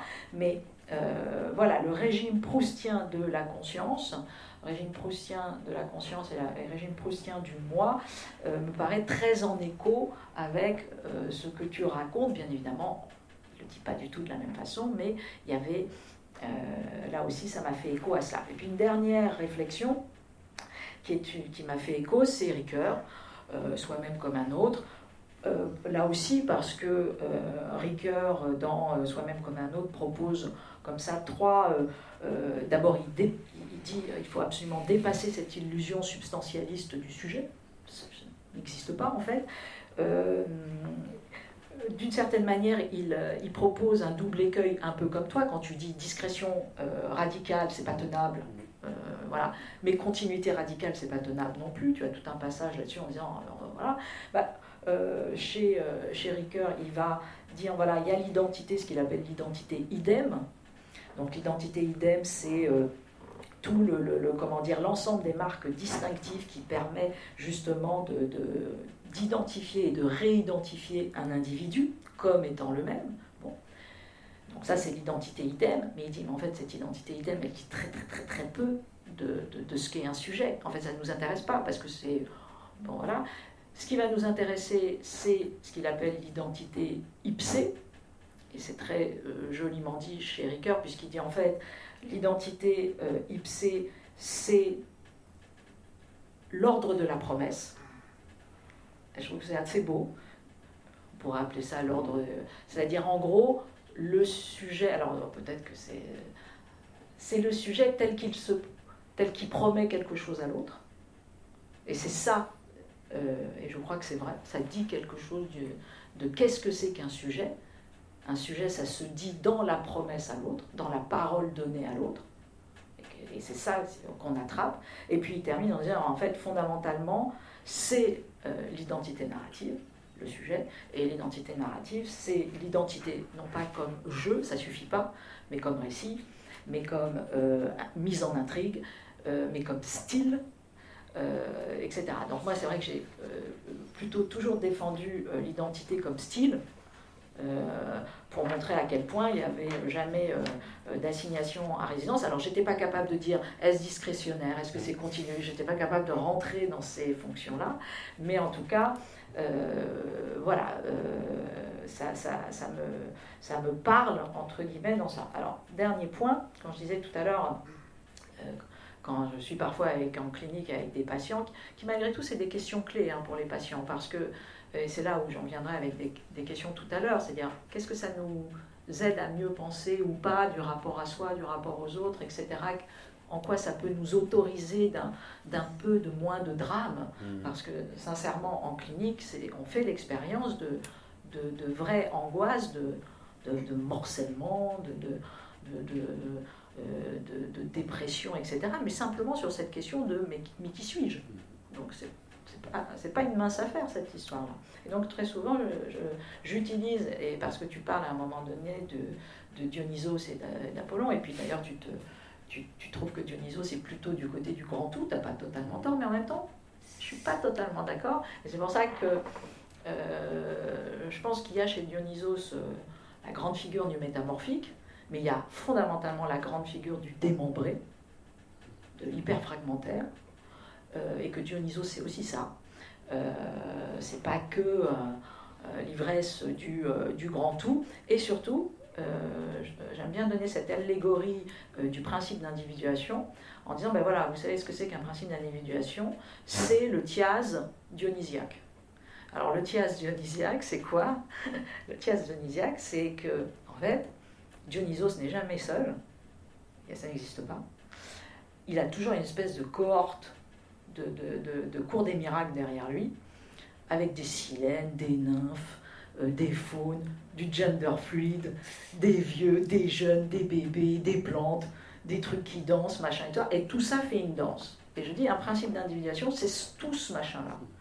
C'est du généalogique, c'est-à-dire ça, ça discute avec tous les étages, à tort, à raison, illusion ou pas, euh, ça a des rapports à soi qui sont euh, entre guillemets métamorphiques, c'est en blessure totale, parce que Dionysos c'est du difforme, c'est du ceci, et malgré tout, ça produit régulièrement un récit, un cortège, une danse, et c'est ce point-là qui raconte un principe d'individuation. En tout cas, c'est comme ça que je présente le, Alors ça rassure mes patients en disant Ah, ouf Parce que bien évidemment, on est d'un coup dans ce truc de, démembrement, ils se disent Ah bon, il y a une cohérence là-dedans? Ah bon, on a le droit de faire ça? Et, je pense que euh, malgré tout, c'est plus juste que la pseudo-continuité qui nous est proposée et qui, et qui passe littéralement et qui est terriblement euh, dangereuse. Bon, donc ça c'était euh, un point. Alors maintenant j'ai des questions pour, euh, comment dire, euh, tu, tu, y reviens, mais parce que je pense que c'est important, tu y reviens, tu l'as dit tout à l'heure sur la schizophrénie, mais moi j'aimerais bien te réentendre sur, en fait, qu'est-ce qui se passe pour un sujet schizophrène par rapport à ça? Est-ce que c'est l'incapacité du comme si Est-ce que c'est le délirium de la continuité radicale? Que tu nous redises ça ça, ça m'intéresse parce que d'abord, moi j'ai des patients schizophrènes que j'ai en co-tutelle avec euh, des psychiatres. Qu'est-ce que les, les, comment tu verrais euh, sur les atteintes de type PTSD Parce que de fait, dans les atteintes PTSD, qu'est-ce qui surgit? Le fragmentaire. vraiment, résolument. Le fragmentaire, le fragmentaire comme souvenir. Et, et, et, et d'ailleurs, on les accuse très souvent tu en connais, hein, vous ne vous souvenez pas bien, vous ne faites pas continuité, alors que précisément la continuité est une illusion, mmh. et que peut-être qu'il raconte précisément le brut vrai mmh. de l'histoire. Et, et, l'incapacité, euh, voilà, tu vois. Donc ça, je trouve que ça serait très important parce que pour le coup, c'est un, une vraie problématique. Alors là, dans l'accompagnement de la prise de parole du trauma, dans la justice, etc. Donc je voulais t'entendre sur c'est quoi ce, ce, euh, ce que tu... Voilà. Et puis, euh, et puis voilà, bêtement, une compréhension de l'état discret de notre conscience est-elle susceptible de nous aider à mieux comprendre notre psychisme et notre relation au monde? Et puis, euh, dernier point, et là c'est plus compliqué pour moi. Euh, alors, est-ce qu'il y a une différence de nature entre une illusion, entre guillemets, qui est malgré tout un comme si, une continuité, et puis une construction cérébrale d'unification des, états discrets de la conscience, validée comme, j'imagine, normale. Alors, comment Voilà, est-ce que c'est une simple affaire sociale au sens où à ce moment-là, ce sont les autres qui viennent cadrer ma perception et me dire qu'en fait, mon illusion, ma, construction mentale est validée, alors qu'elle est, elle est un comme si. Enfin voilà, tu vois la question C'est-à-dire que ça, pour le coup, je. je, je, euh, voilà, je ne sais pas nécessairement, à ce moment-là, ça veut dire que ce qui est proposé, euh, le comme si qui est proposé du schizophrène, après tout, il n'est pas validé là à l'instant T. En fait, il n'est pas validé par la convention sociale. Mais point barre. Je, sinon, il est validé. Il est valide. Enfin, donc c'est ça que je, je voilà, c'était différentes questions euh, qui me voilà, qui m'interpelle. Merci beaucoup, hein. merci beaucoup. Et c'est euh, en t'écoutant, un, j'apprends beaucoup de choses. Et puis, notamment avant de répondre aux questions, j'aime bien cette notion de, de définition de l'identité par la promesse faite à mm. l'autre, parce que que je connaissais pas. Euh, et j'ai discuté parfois de Ricoeur, parce que par exemple Ricoeur, c'est étrange pour moi, mais il, refusait euh, de pouvoir tirer le moindre enseignement de l'étude du pathologique mm. pour penser le fonctionnement de l'individu qui va bien. Et euh, on en avait discuté, plus, pourquoi pas avec lui, mais avec des commentateurs de Ricoeur. Alors, du coup, j'aime bien cette idée de la promesse parce que, effectivement, l'idée, cette image de, continuité, c'est que si, quand vous pensez être en, communication avec les autres, par exemple, à travers l'empathie, euh, je pense, ensuite on peut le discuter, là, euh, on peut parfois avoir l'impression que si quelqu'un souffre devant moi et que j'éprouve de l'empathie pour lui, en fait, on peut, on peut décrire deux grands mécanismes d'empathie, à la fois psychologiques et cérébraux. C'est assez intéressant. Et je pense à, un ami, Nicolas Danziger, qui avait beaucoup travaillé là-dessus. Vous avez une sorte de, de, premier euh, phénomène qui est de, la résonance en fait empathique, une sorte de résonance miroir émotionnelle, ah où en fin de compte, euh, pour le dire avec les mains, c'est comme si en fait euh, ça, vous avez de l'empathie pour la personne parce que cette personne, c'est vous en fait et une sorte de, pour moi j'appelle ça une forme de pseudo-continuité, de projection. Et puis évidemment, il y a une autre forme d'empathie. Alors il n'y a rien de péjoratif, on décrit comment on fonctionne, comme disait Alain, c'est notre, euh, notre, condition. Euh, il y a une, autre modalité de l'empathie qui est une empathie plus, euh, on pourrait l'appeler plus altruiste, où vous arrivez à avoir un souci de l'autre et une préoccupation de sa douleur, sans vous voir vous-même avoir mal en fait, sans passer par ce, truc de résonance miroir. et juste pour le citer, Nicolas avait fait plusieurs travaux en étudiant une population d'individus qui ont une insensibilité congénitale à la douleur pour une raison génétique. Donc des personnes qui, n'ayant jamais éprouvé personnellement la douleur face à quelqu'un qui a mal, ils n'ont pas la résonance euh, miroir, empathique, projective, euh, c'est moi. Et ce qu'il a découvert, c'est qu'en fait, ces patients sont néanmoins, pas ces patients, mais ces individus, sont capables de faire preuve d'une empathie altruiste, mais qui est pour le coup beaucoup plus lucide, beaucoup plus euh, ce comme si, un peu pour moi déjà de continuité. Euh, donc du coup, définir l'identité comme une promesse faite à l'autre, je l'entends comme ça, comme quelque chose où mon rapport à l'autre, c'est pas un truc projectif où, je, où l'autre euh, n'est qu'un objet de, de, de, ma saisie, quel que soit le, la bonne ou mauvaise intention exercée contre l'autre. Voilà, premier point. Alors, sur la question, sur la schizophrénie, je ne vais pas être long, hein, euh, et je ne suis, pas, je suis pas psychiatre, mais on travaille beaucoup, euh, je travaille beaucoup aussi sur. Ça, il m'est arrivé de travailler là-dessus.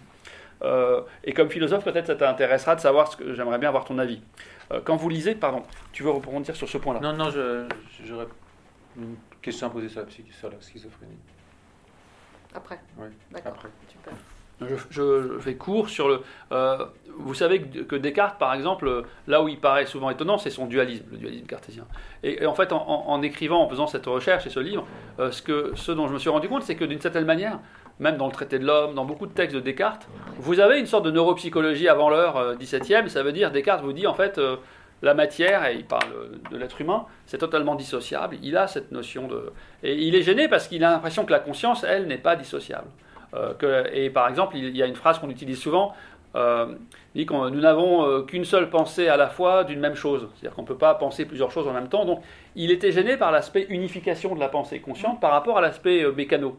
Et donc une hypothèse, c'est que peut-être qu'il est devenu, en tout cas que le dualisme, c'est pas pour se cacher de l'Église, peut-être qu'il était vraiment dualiste, et peut-être qu'il était vraiment dualiste à cause de ça. C'est-à-dire qu'en fait, il y avait le problème de la modularité, si on le traduit en termes contemporains, la modularité de l'esprit, psychologique et cérébral, et un aspect qui brise la modularité, qui est unificateur de la conscience, et du coup, il ne voyait pas comment faire coller. Et la théorie qu'avec Stanislas Dehaene et Jean-Pierre Changeau, l'espace de travail global qu'on essaye de développer, sur la base aussi d'un psychologue américain, Bernard Bass, qui avait proposé un premier modèle, c'est en gros de proposer une résolution de cette notion de modularité-non-modularité, et d'où l'idée du discret et du continu. Un peu comme si, en réalité, euh, notre conscience, elle produit cette fiction de continuité, euh, sur un, assemblage qui est beaucoup plus discret, sans devenir dualiste. Hein. C'est une proposition. Alors pourquoi toute cette euh, introduction? Parce que dans la schizophrénie, beaucoup de travaux montrent que par exemple quand vous présentez des, informations, des stimuli, des voix, des images à des patients schizophrènes, dès lors que vous ne, les présentez pas de manière euh, consciente, donc dès lors que ça pourra être traité sans qu'il y ait subjectivement en première personne un rapport subjectif, en fait, tout se passe de manière assez comparable à ce qui se passe chez un individu qui n'est pas schizophrène. Et euh, là où ça euh, devient très très très différent, c'est dès lors qu'il s'agit de gérer consciemment l'information. Euh, donc je renvoie à des travaux de Raphaël Gaillard, d'Antoine Delcul. on en a fait aussi au moment de ma thèse avec, avec Stan et avec Jean-Luc Martineau et Eric Artige. On avait montré qu'en amorçage subliminal, eh bien, les sujets schizophrènes sont tout à fait comparables en comportement et en activation cérébrale, mais que dès lors qu'on est dans une, gestion consciente de l'information, là, il y a des problèmes. Et du coup, on peut se poser la question, savoir si la schizophrénie, et là j'arrive vraiment à ta question, si on peut la penser davantage comme une, une perturbation, une maladie de la conscience, en fait, euh, en réalité, où cette capacité à pouvoir unifier ce mécano cérébral, à pouvoir euh, euh, faire jaillir aussi une continuité temporelle de cohérence, et donc du coup à construire cette cohérence subjective dans des intervalles de temps, etc., eh bien, on a l'impression qu'on peut relire la sémiologie dissociative, euh, certains aspects en tout cas, et certains des aspects d'angoisse, de morcellement euh, euh, qu'on peut voir chez des patients schizophrènes, par, exemple, qui pourraient être des, symptômes de ce niveau-là, en fait. C'est que là, et du coup, on arrive à ta question de dire pourquoi est-ce que cette fiction de continuité, elle a l'air si précieuse? Nous, on a des réponses bêtes, mais c'est que c'est pas mal d'échantillonner le monde plutôt que de le traiter en temps réel, parce que si vous deviez tout traiter, le temps que ça vous prendrait pour le faire, ça serait déjà fini, vous n'auriez pas de moyen d'agir. Donc si vous pouvez interpoler, inventer, créer, vous pouvez aussi anticiper ce qui n'est pas là, avoir une capacité de, création. Et comme disait Alain, les 900 cm3, et bien dans notre cortex préfrontal, notamment cette capacité projective, euh, euh, interprétative, euh, faire des hypothèses sur ce qui n'est pas. Imaginer que ça puisse être autrement. Donc tout ça, on peut avoir une sorte de généalogie du comment de cette continuité et sur cette discrétion par ça. Mais par ailleurs, je pense que du coup la schizophrénie, mon hypothèse ce serait ça, c'est que ça renverrait et que la symptomatologie de la schizophrénie renverrait à ça. Et c'était un autre point que j'ai pas dit où j'étais d'accord avec toi, mais parce que tu étais d'accord avec moi, donc j'étais d'accord avec moi. c'est qu'en fait, euh, la discrétion euh, temporelle, pour moi, elle n'est pas seulement quand je, me, je, me, je pense à moi il y a 5 ans, c'est que je pense même ce soir là, par exemple. tout le temps tout le temps. et que cet élément, il, est clé aussi aujourd'hui parce que parfois on a l'impression, dans une version un peu psychologisante de, des, situations qu'on vit, euh, j'aime bien Alain Ehrenberg, son concept là, de, la fatigue d'être soi. Et je pense qu'il y a une couche supplémentaire, c'est de dire que souvent euh, les gens font l'apologie d'une. dire voilà, là on a gagné en liberté d'autonomie individuelle et tout le monde s'en réjouit, mais avec l'impression que du coup on enchaîne des vies différentes en termes d'activité professionnelle, de lieu de vie, d'identité, euh, de genre sexuel, de préférence sexuelle, tout ce... et, souvent, les gens ont l'impression parfois que le truc est difficile. Là où ça peut être simplifié, c'est qu'en fait, on ne change pas quand on change sur ces, sur ces signes qui sont déterminants, qui sont importants, mais qui sont particuliers. On change tout le temps. Dire, même si vous avez une vie absolument euh, banale et absolument qui semble tout à fait identique, vous ne cessez de changer le fameux fleuve dont parlait aussi euh, Alain. Donc ça veut dire qu'il y a cet aspect-là. Et donc du coup, la schizophrénie, je crois, elle illustre pour moi, et, euh, on peut le tester, mais on a plein d'éléments qui, pointent dans, cette direction, comme en fait une sorte, entre guillemets, de, mise en déroute ou de faillite, pas complète heureusement, mais de certains des, éléments de, cette unification de, continuité consciente en, réalité. Ça serait la première question. Alors, du coup, tu m'as chargé ma mémoire de travail. Et... Oui, on va laisser. Alors, le PTSD, euh, il... oui, le, ce que je viens d'entendre, c'est que ma question va se transformer en une petite proposition de rien du tout, d'accord euh, J'ai fait allusion à ce qu'on appelle les périodes critiques. C'est-à-dire que euh, quand vous sortez du. Un animal sort du ventre de sa mère, il est mis en face du monde et il apprend à voir son cortex visuel apprend à voir, il apprend à entendre, son cortex auditif apprend à entendre, il apprend les rapports sociaux, puisque s'il n'a pas de rapports sociaux, les régions qui sont impliquées dans les euh, traitements des rapports sociaux ne se développent pas normalement. Et il y a une période très importante dans la vie, dont certains d'entre vous se souviennent peut-être, euh, s'appelle la puberté. Euh, moi je veux dire que j'ai oublié quand même. Mais euh, euh, où le monde change, n'est-ce pas, et où vous-même vous changez, vous ne regardez plus de la même façon, les gens ne vous regardent plus de la même façon. On passe d'une sexualité infantile à une sexualité adulte. Et ça, ça s'accompagne dans le cortex frontal dorsolatéral de remaniements qui sont les mêmes que ce qu'on peut voir dans le cortex visuel quand on apprend à voir. C'est-à-dire, en fait, une augmentation de l'inhibition, une baisse de l'excitation, un renversement de la balance IRA. Et on peut, euh, euh, la question serait, est-ce que, qu'est-ce que vous pensez de ces théories qui disent que, euh, que ce soit pour des raisons génétiques multiples ou environnementales multiples, parce que faut faire attention à la schizophrénie. il y en a peut-être énormément de schizophrénies différentes. est-ce que s'il y avait des conditions qui fait qu'à ce moment-là, le cerveau n'est pas capable de changer ses connexions pour répondre à ce nouvel rapport entre l'individu et le monde, parce que l'individu et le monde changent, est-ce que ça, ça ne va pas créer des dissociations qui amènent à des symptômes de type schizophrénique? Euh, Ce qui serait euh, très intéressant, parce que si c'est vrai, ça voudrait dire que comme on peut rouvrir la plasticité chez l'adulte, en tout cas pour le système visuel, on peut le faire, euh, et si c'est les mêmes systèmes de balance II un peu plus compliqués, mais pas tellement différents probablement, parce que euh, c'est vrai pour l'anxiété, dans les périodes postnatales, chez la souris en particulier. Je suis biologiste. Hein. J'ai raté mes études de médecine. Je veux dire, je ne les ai pas faites. la vie est faite de tout ce qu'on n'a pas fait, beaucoup plus de ce qu'on a fait. Hein, D'accord. Euh, euh, mais ça veut dire que si on peut rouvrir le PC chez l'adulte, est-ce que euh, vous pensez qu'en rouvrant dans cette région particulière du cortex frontal dorsolatéral et en mettant l'individu dans un métavers qui serait un peu différent de celui qu'il est-ce qu'on pourrait réparer Est-ce que c'est pas un peu ce que fait le psychanalyse d'une certaine façon, sans le faire exprès forcément, mais pas pour des maladies comme les schizophrénies, plutôt évidemment pour les névroses euh, mais les angoisses aussi. Et, donc, c'est ouais, une interrogation que j'aurais, j'aimerais bien vous entendre, qui est des vrais, hmm. des vrais scientifiques et des vrais médecins.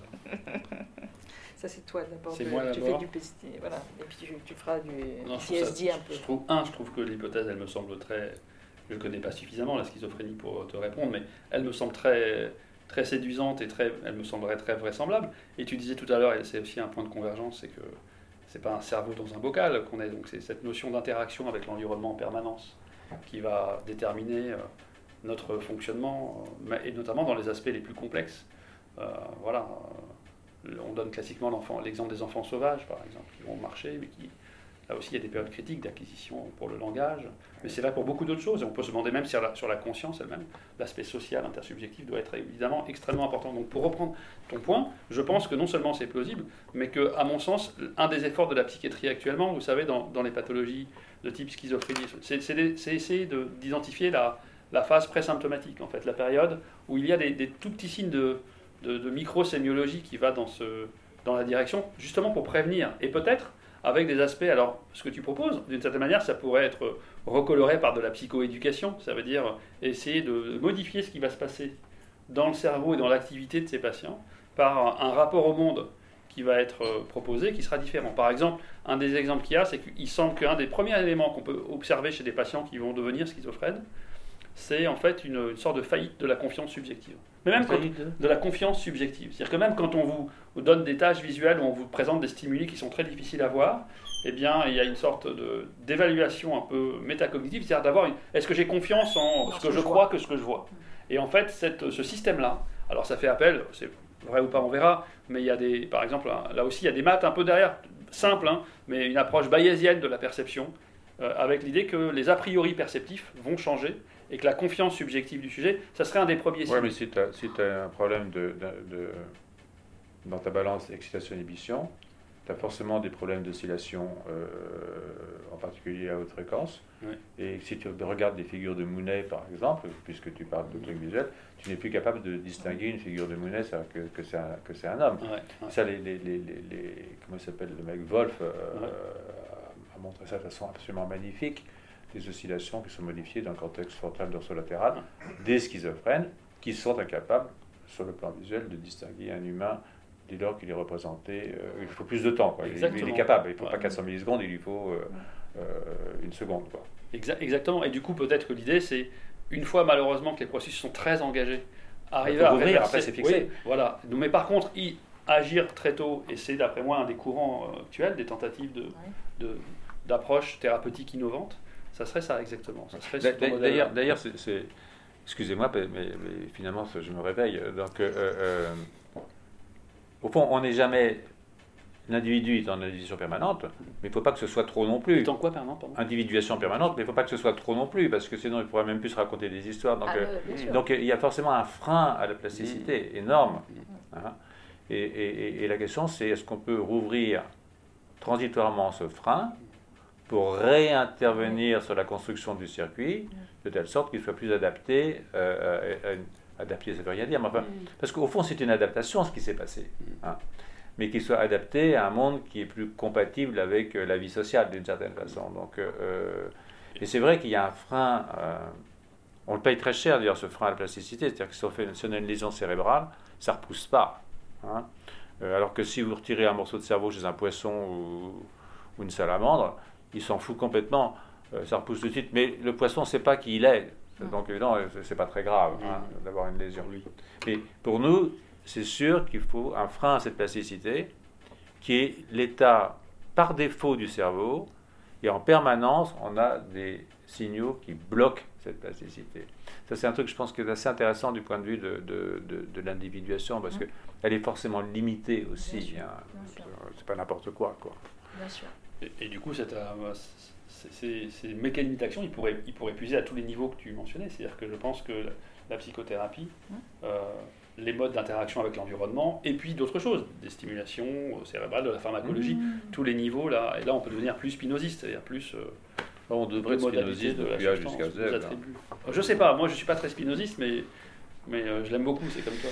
Bon, on va, on va bientôt clore, mais est-ce que tu peux, tu oui, bien sûr, pardon. Alors, sur, le PTSD, sur le PTSD, par exemple, alors euh, mon, mon, expérience en clinicien du PTSD, elle, elle, elle, est limitée, mais j'ai vu plusieurs fois des patients, etc. Alors, en réagissant à ce que tu dis, que je trouvais très intéressant, moi j'ai l'impression qu'il y a un mélange de, pour, pour le coup, qu'il y aurait une, situation de psychopathologie qui mélange une composante de discrétion et une, une, une composante de, de continuité.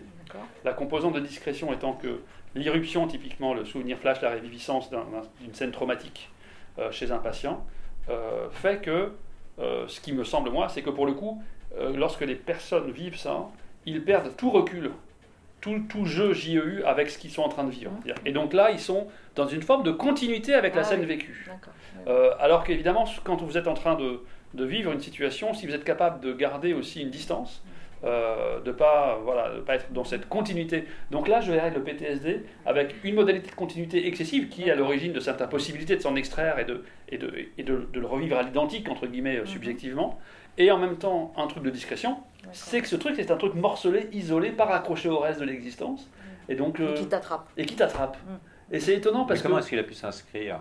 Alors, ça, c'est une autre question, tu as raison. Mais déjà, de, de décrire ses propriétés.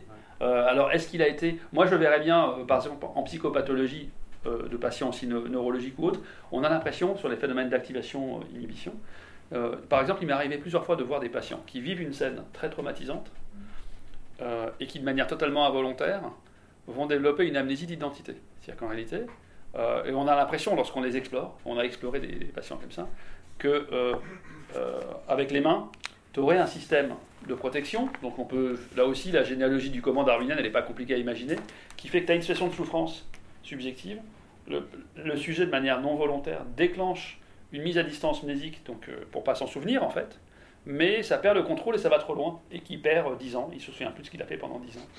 Et, mais ce sont des vrais tableaux, hein, des amnésies d'identité. Quand vous entendez dans les médias, par exemple, on a retrouvé quelqu'un qui joue du piano à je sais pas moi, à Gothenburg, et on ne sait pas d'où il vient, apparemment il vient d'Allemagne ou d'Espagne ou du Brésil, euh, ces voyages pathologiques avec des amnésies d'identité, souvent ce sont des tableaux de cette nature. Et c'est des tableaux très étranges, parce que souvent les personnes ont des capacités cognitives totalement euh, respectées par ailleurs, notamment en mémoire antérograde, mais ils ont une difficulté à, accéder à des éléments de leur identité subjective.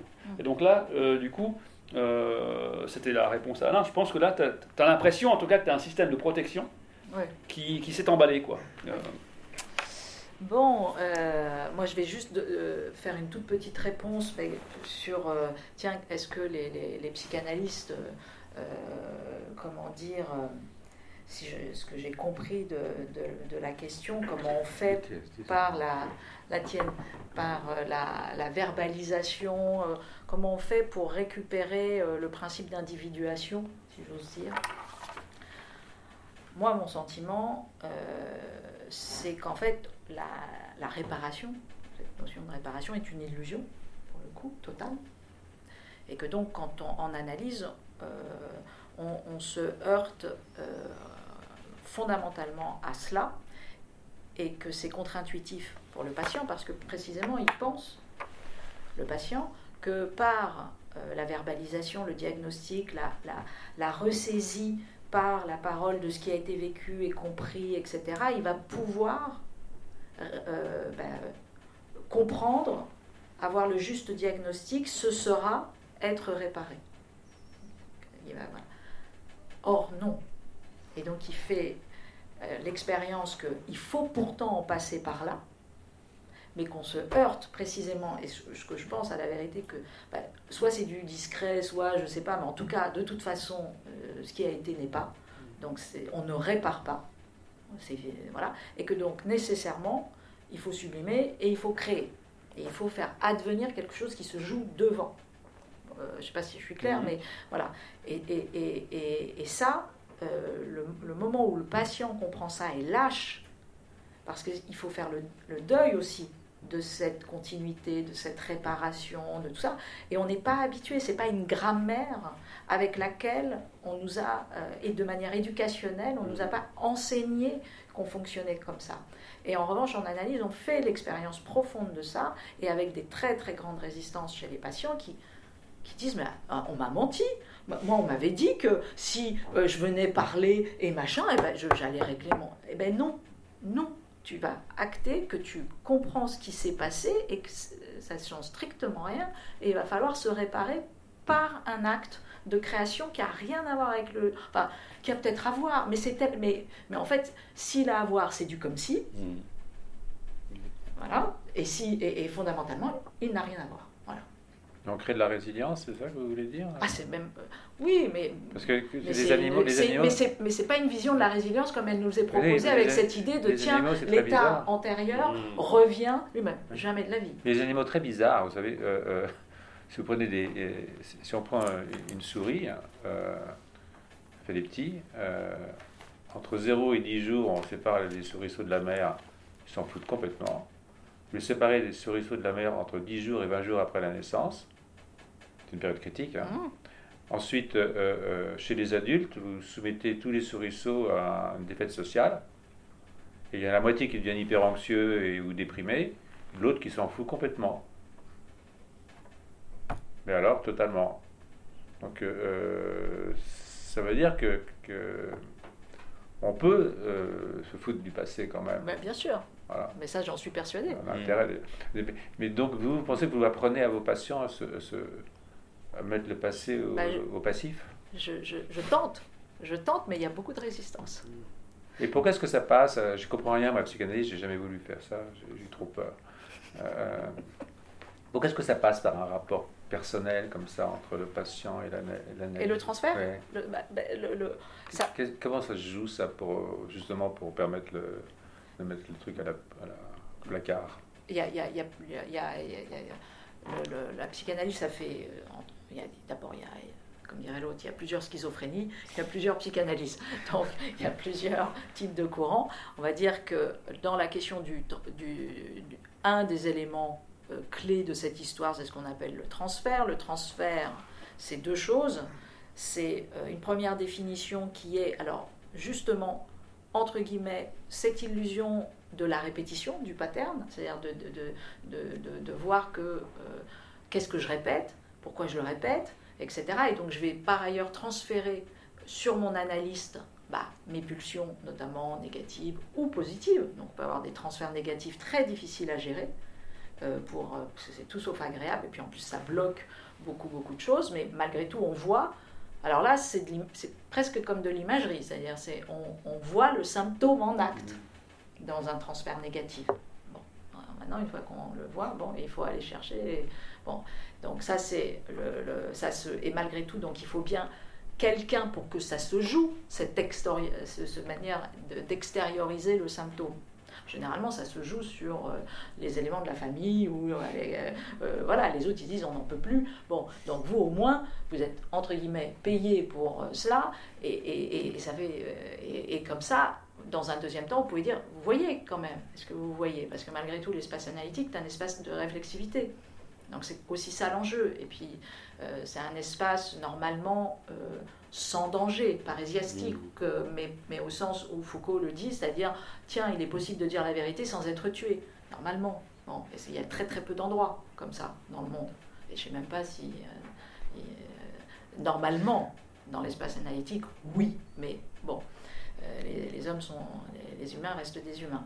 Mais deuxième temps du, transfert, qui est une, là, une définition plutôt à la, à la Roustan, c'est-à-dire qui est classiquement la, confiance ou la guéré ou qu'est-ce que euh, je donne à, cet autre qui est en face de moi, et va savoir pourquoi. Euh, dans un langage Ricoeur, ce serait peut-être la espèce de lien de promesse à l'autre, euh, et qui fait que tout d'un coup, j'ai l'impression que l'autonomie va se jouer par une hétéronomie, c'est-à-dire que ce serait très socratique, hein, c'est-à-dire qu'en gros, tiens, il se joue ici et maintenant, c'est pas tellement parce que c'était lui, parce que c'était moi, parce que c'est pas ça, mais c'est que là, tout d'un coup, dans cet espace analytique, qualitatif, je vais aller, je me sens en confiance pour aller saisir mon sujet précisément là au point où ça s'est arrêté dans mon histoire, euh, pour X et X raisons, trauma, inceste, viol, deuil, ça s'était arrêté. Je pensais que, j'étais enfermée dans le pattern de ça s'est arrêté.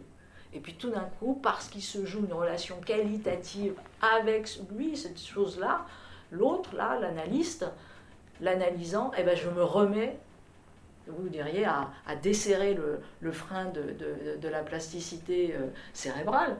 Et je desserre légèrement ça, mais même un tout petit peu. Un tout petit peu, ça repart. Quoi. Et ça, quand on arrive à faire ça, euh, c'est quand même euh, très précieux parce qu'on voit littéralement un être euh, aller vers ce qui est la vérité pour moi d'un être, c'est-à-dire un phénomène de, de, de création. Il faudra inventer une pharmacologie pour aider à dénouer le truc, non? Il faudra inventer une pharmacologie pour aider à dénouer un peu le truc. Ah oui, oui, oui, mais bon. Ça, ça vous aiderait quand même. Oui. Ah, mais, mais en l'occurrence, juste pour la blague, moi je travaille beaucoup euh, en co-tutelle avec des psychiatres et je sais que mes camarades psychanalystes n'aiment pas beaucoup ça, mais moi je, suis très, je, suis très pharmaco de base et donc, euh, si vous voulez, il y a des niveaux de douleur de, comment dire, de transfert négatif, de pathologie, de machin, qui empêche tout, tout système analytique. Donc il faut faire un petit tour euh, chez le psychiatre, éventuellement avoir un sous-dosage de telle ou telle chose pour enfin deux secondes tu vois, ce, décès-là, et puis tiens, pouvoir accéder à, bah oui, ce travail analytique, en douleur, euh, machin et tout ça, mais au moins possible, alors que sincèrement, c'est infaisable ailleurs. Et puis alors après, il y a une autre grande question, à quoi ça sert, et sincèrement je, je m'y heurte, à quoi ça sert le travail psychanalytique avec un hyper schizophrène, puisque moi j'en ai, en co-tutelle, etc. je ne sais pas répondre à cette question, parce que soyons honnêtes, euh, Toscaïès disait, bon ben voilà, on fait une folie à deux, quoi, bon. Mais à part faire la folie à deux, tu vois, je, bon, alors, alors peut-être que Là, on, bascule dans simplement être avec un autre humain, tu vois. Mais je ne sais pas ce qu'on fait. Voilà, ça c'est vrai. Merci. Bon, merci pour, euh, merci pour tout. Merci, Lionel. merci, véritablement à euh, Lionel euh, Nakache et Alain Prochian, parce que c'était, je crois, une très très belle soirée. Et puis, à bientôt tous. voilà, merci à Cynthia Fleury quand même. Merci beaucoup. Merci. Voilà.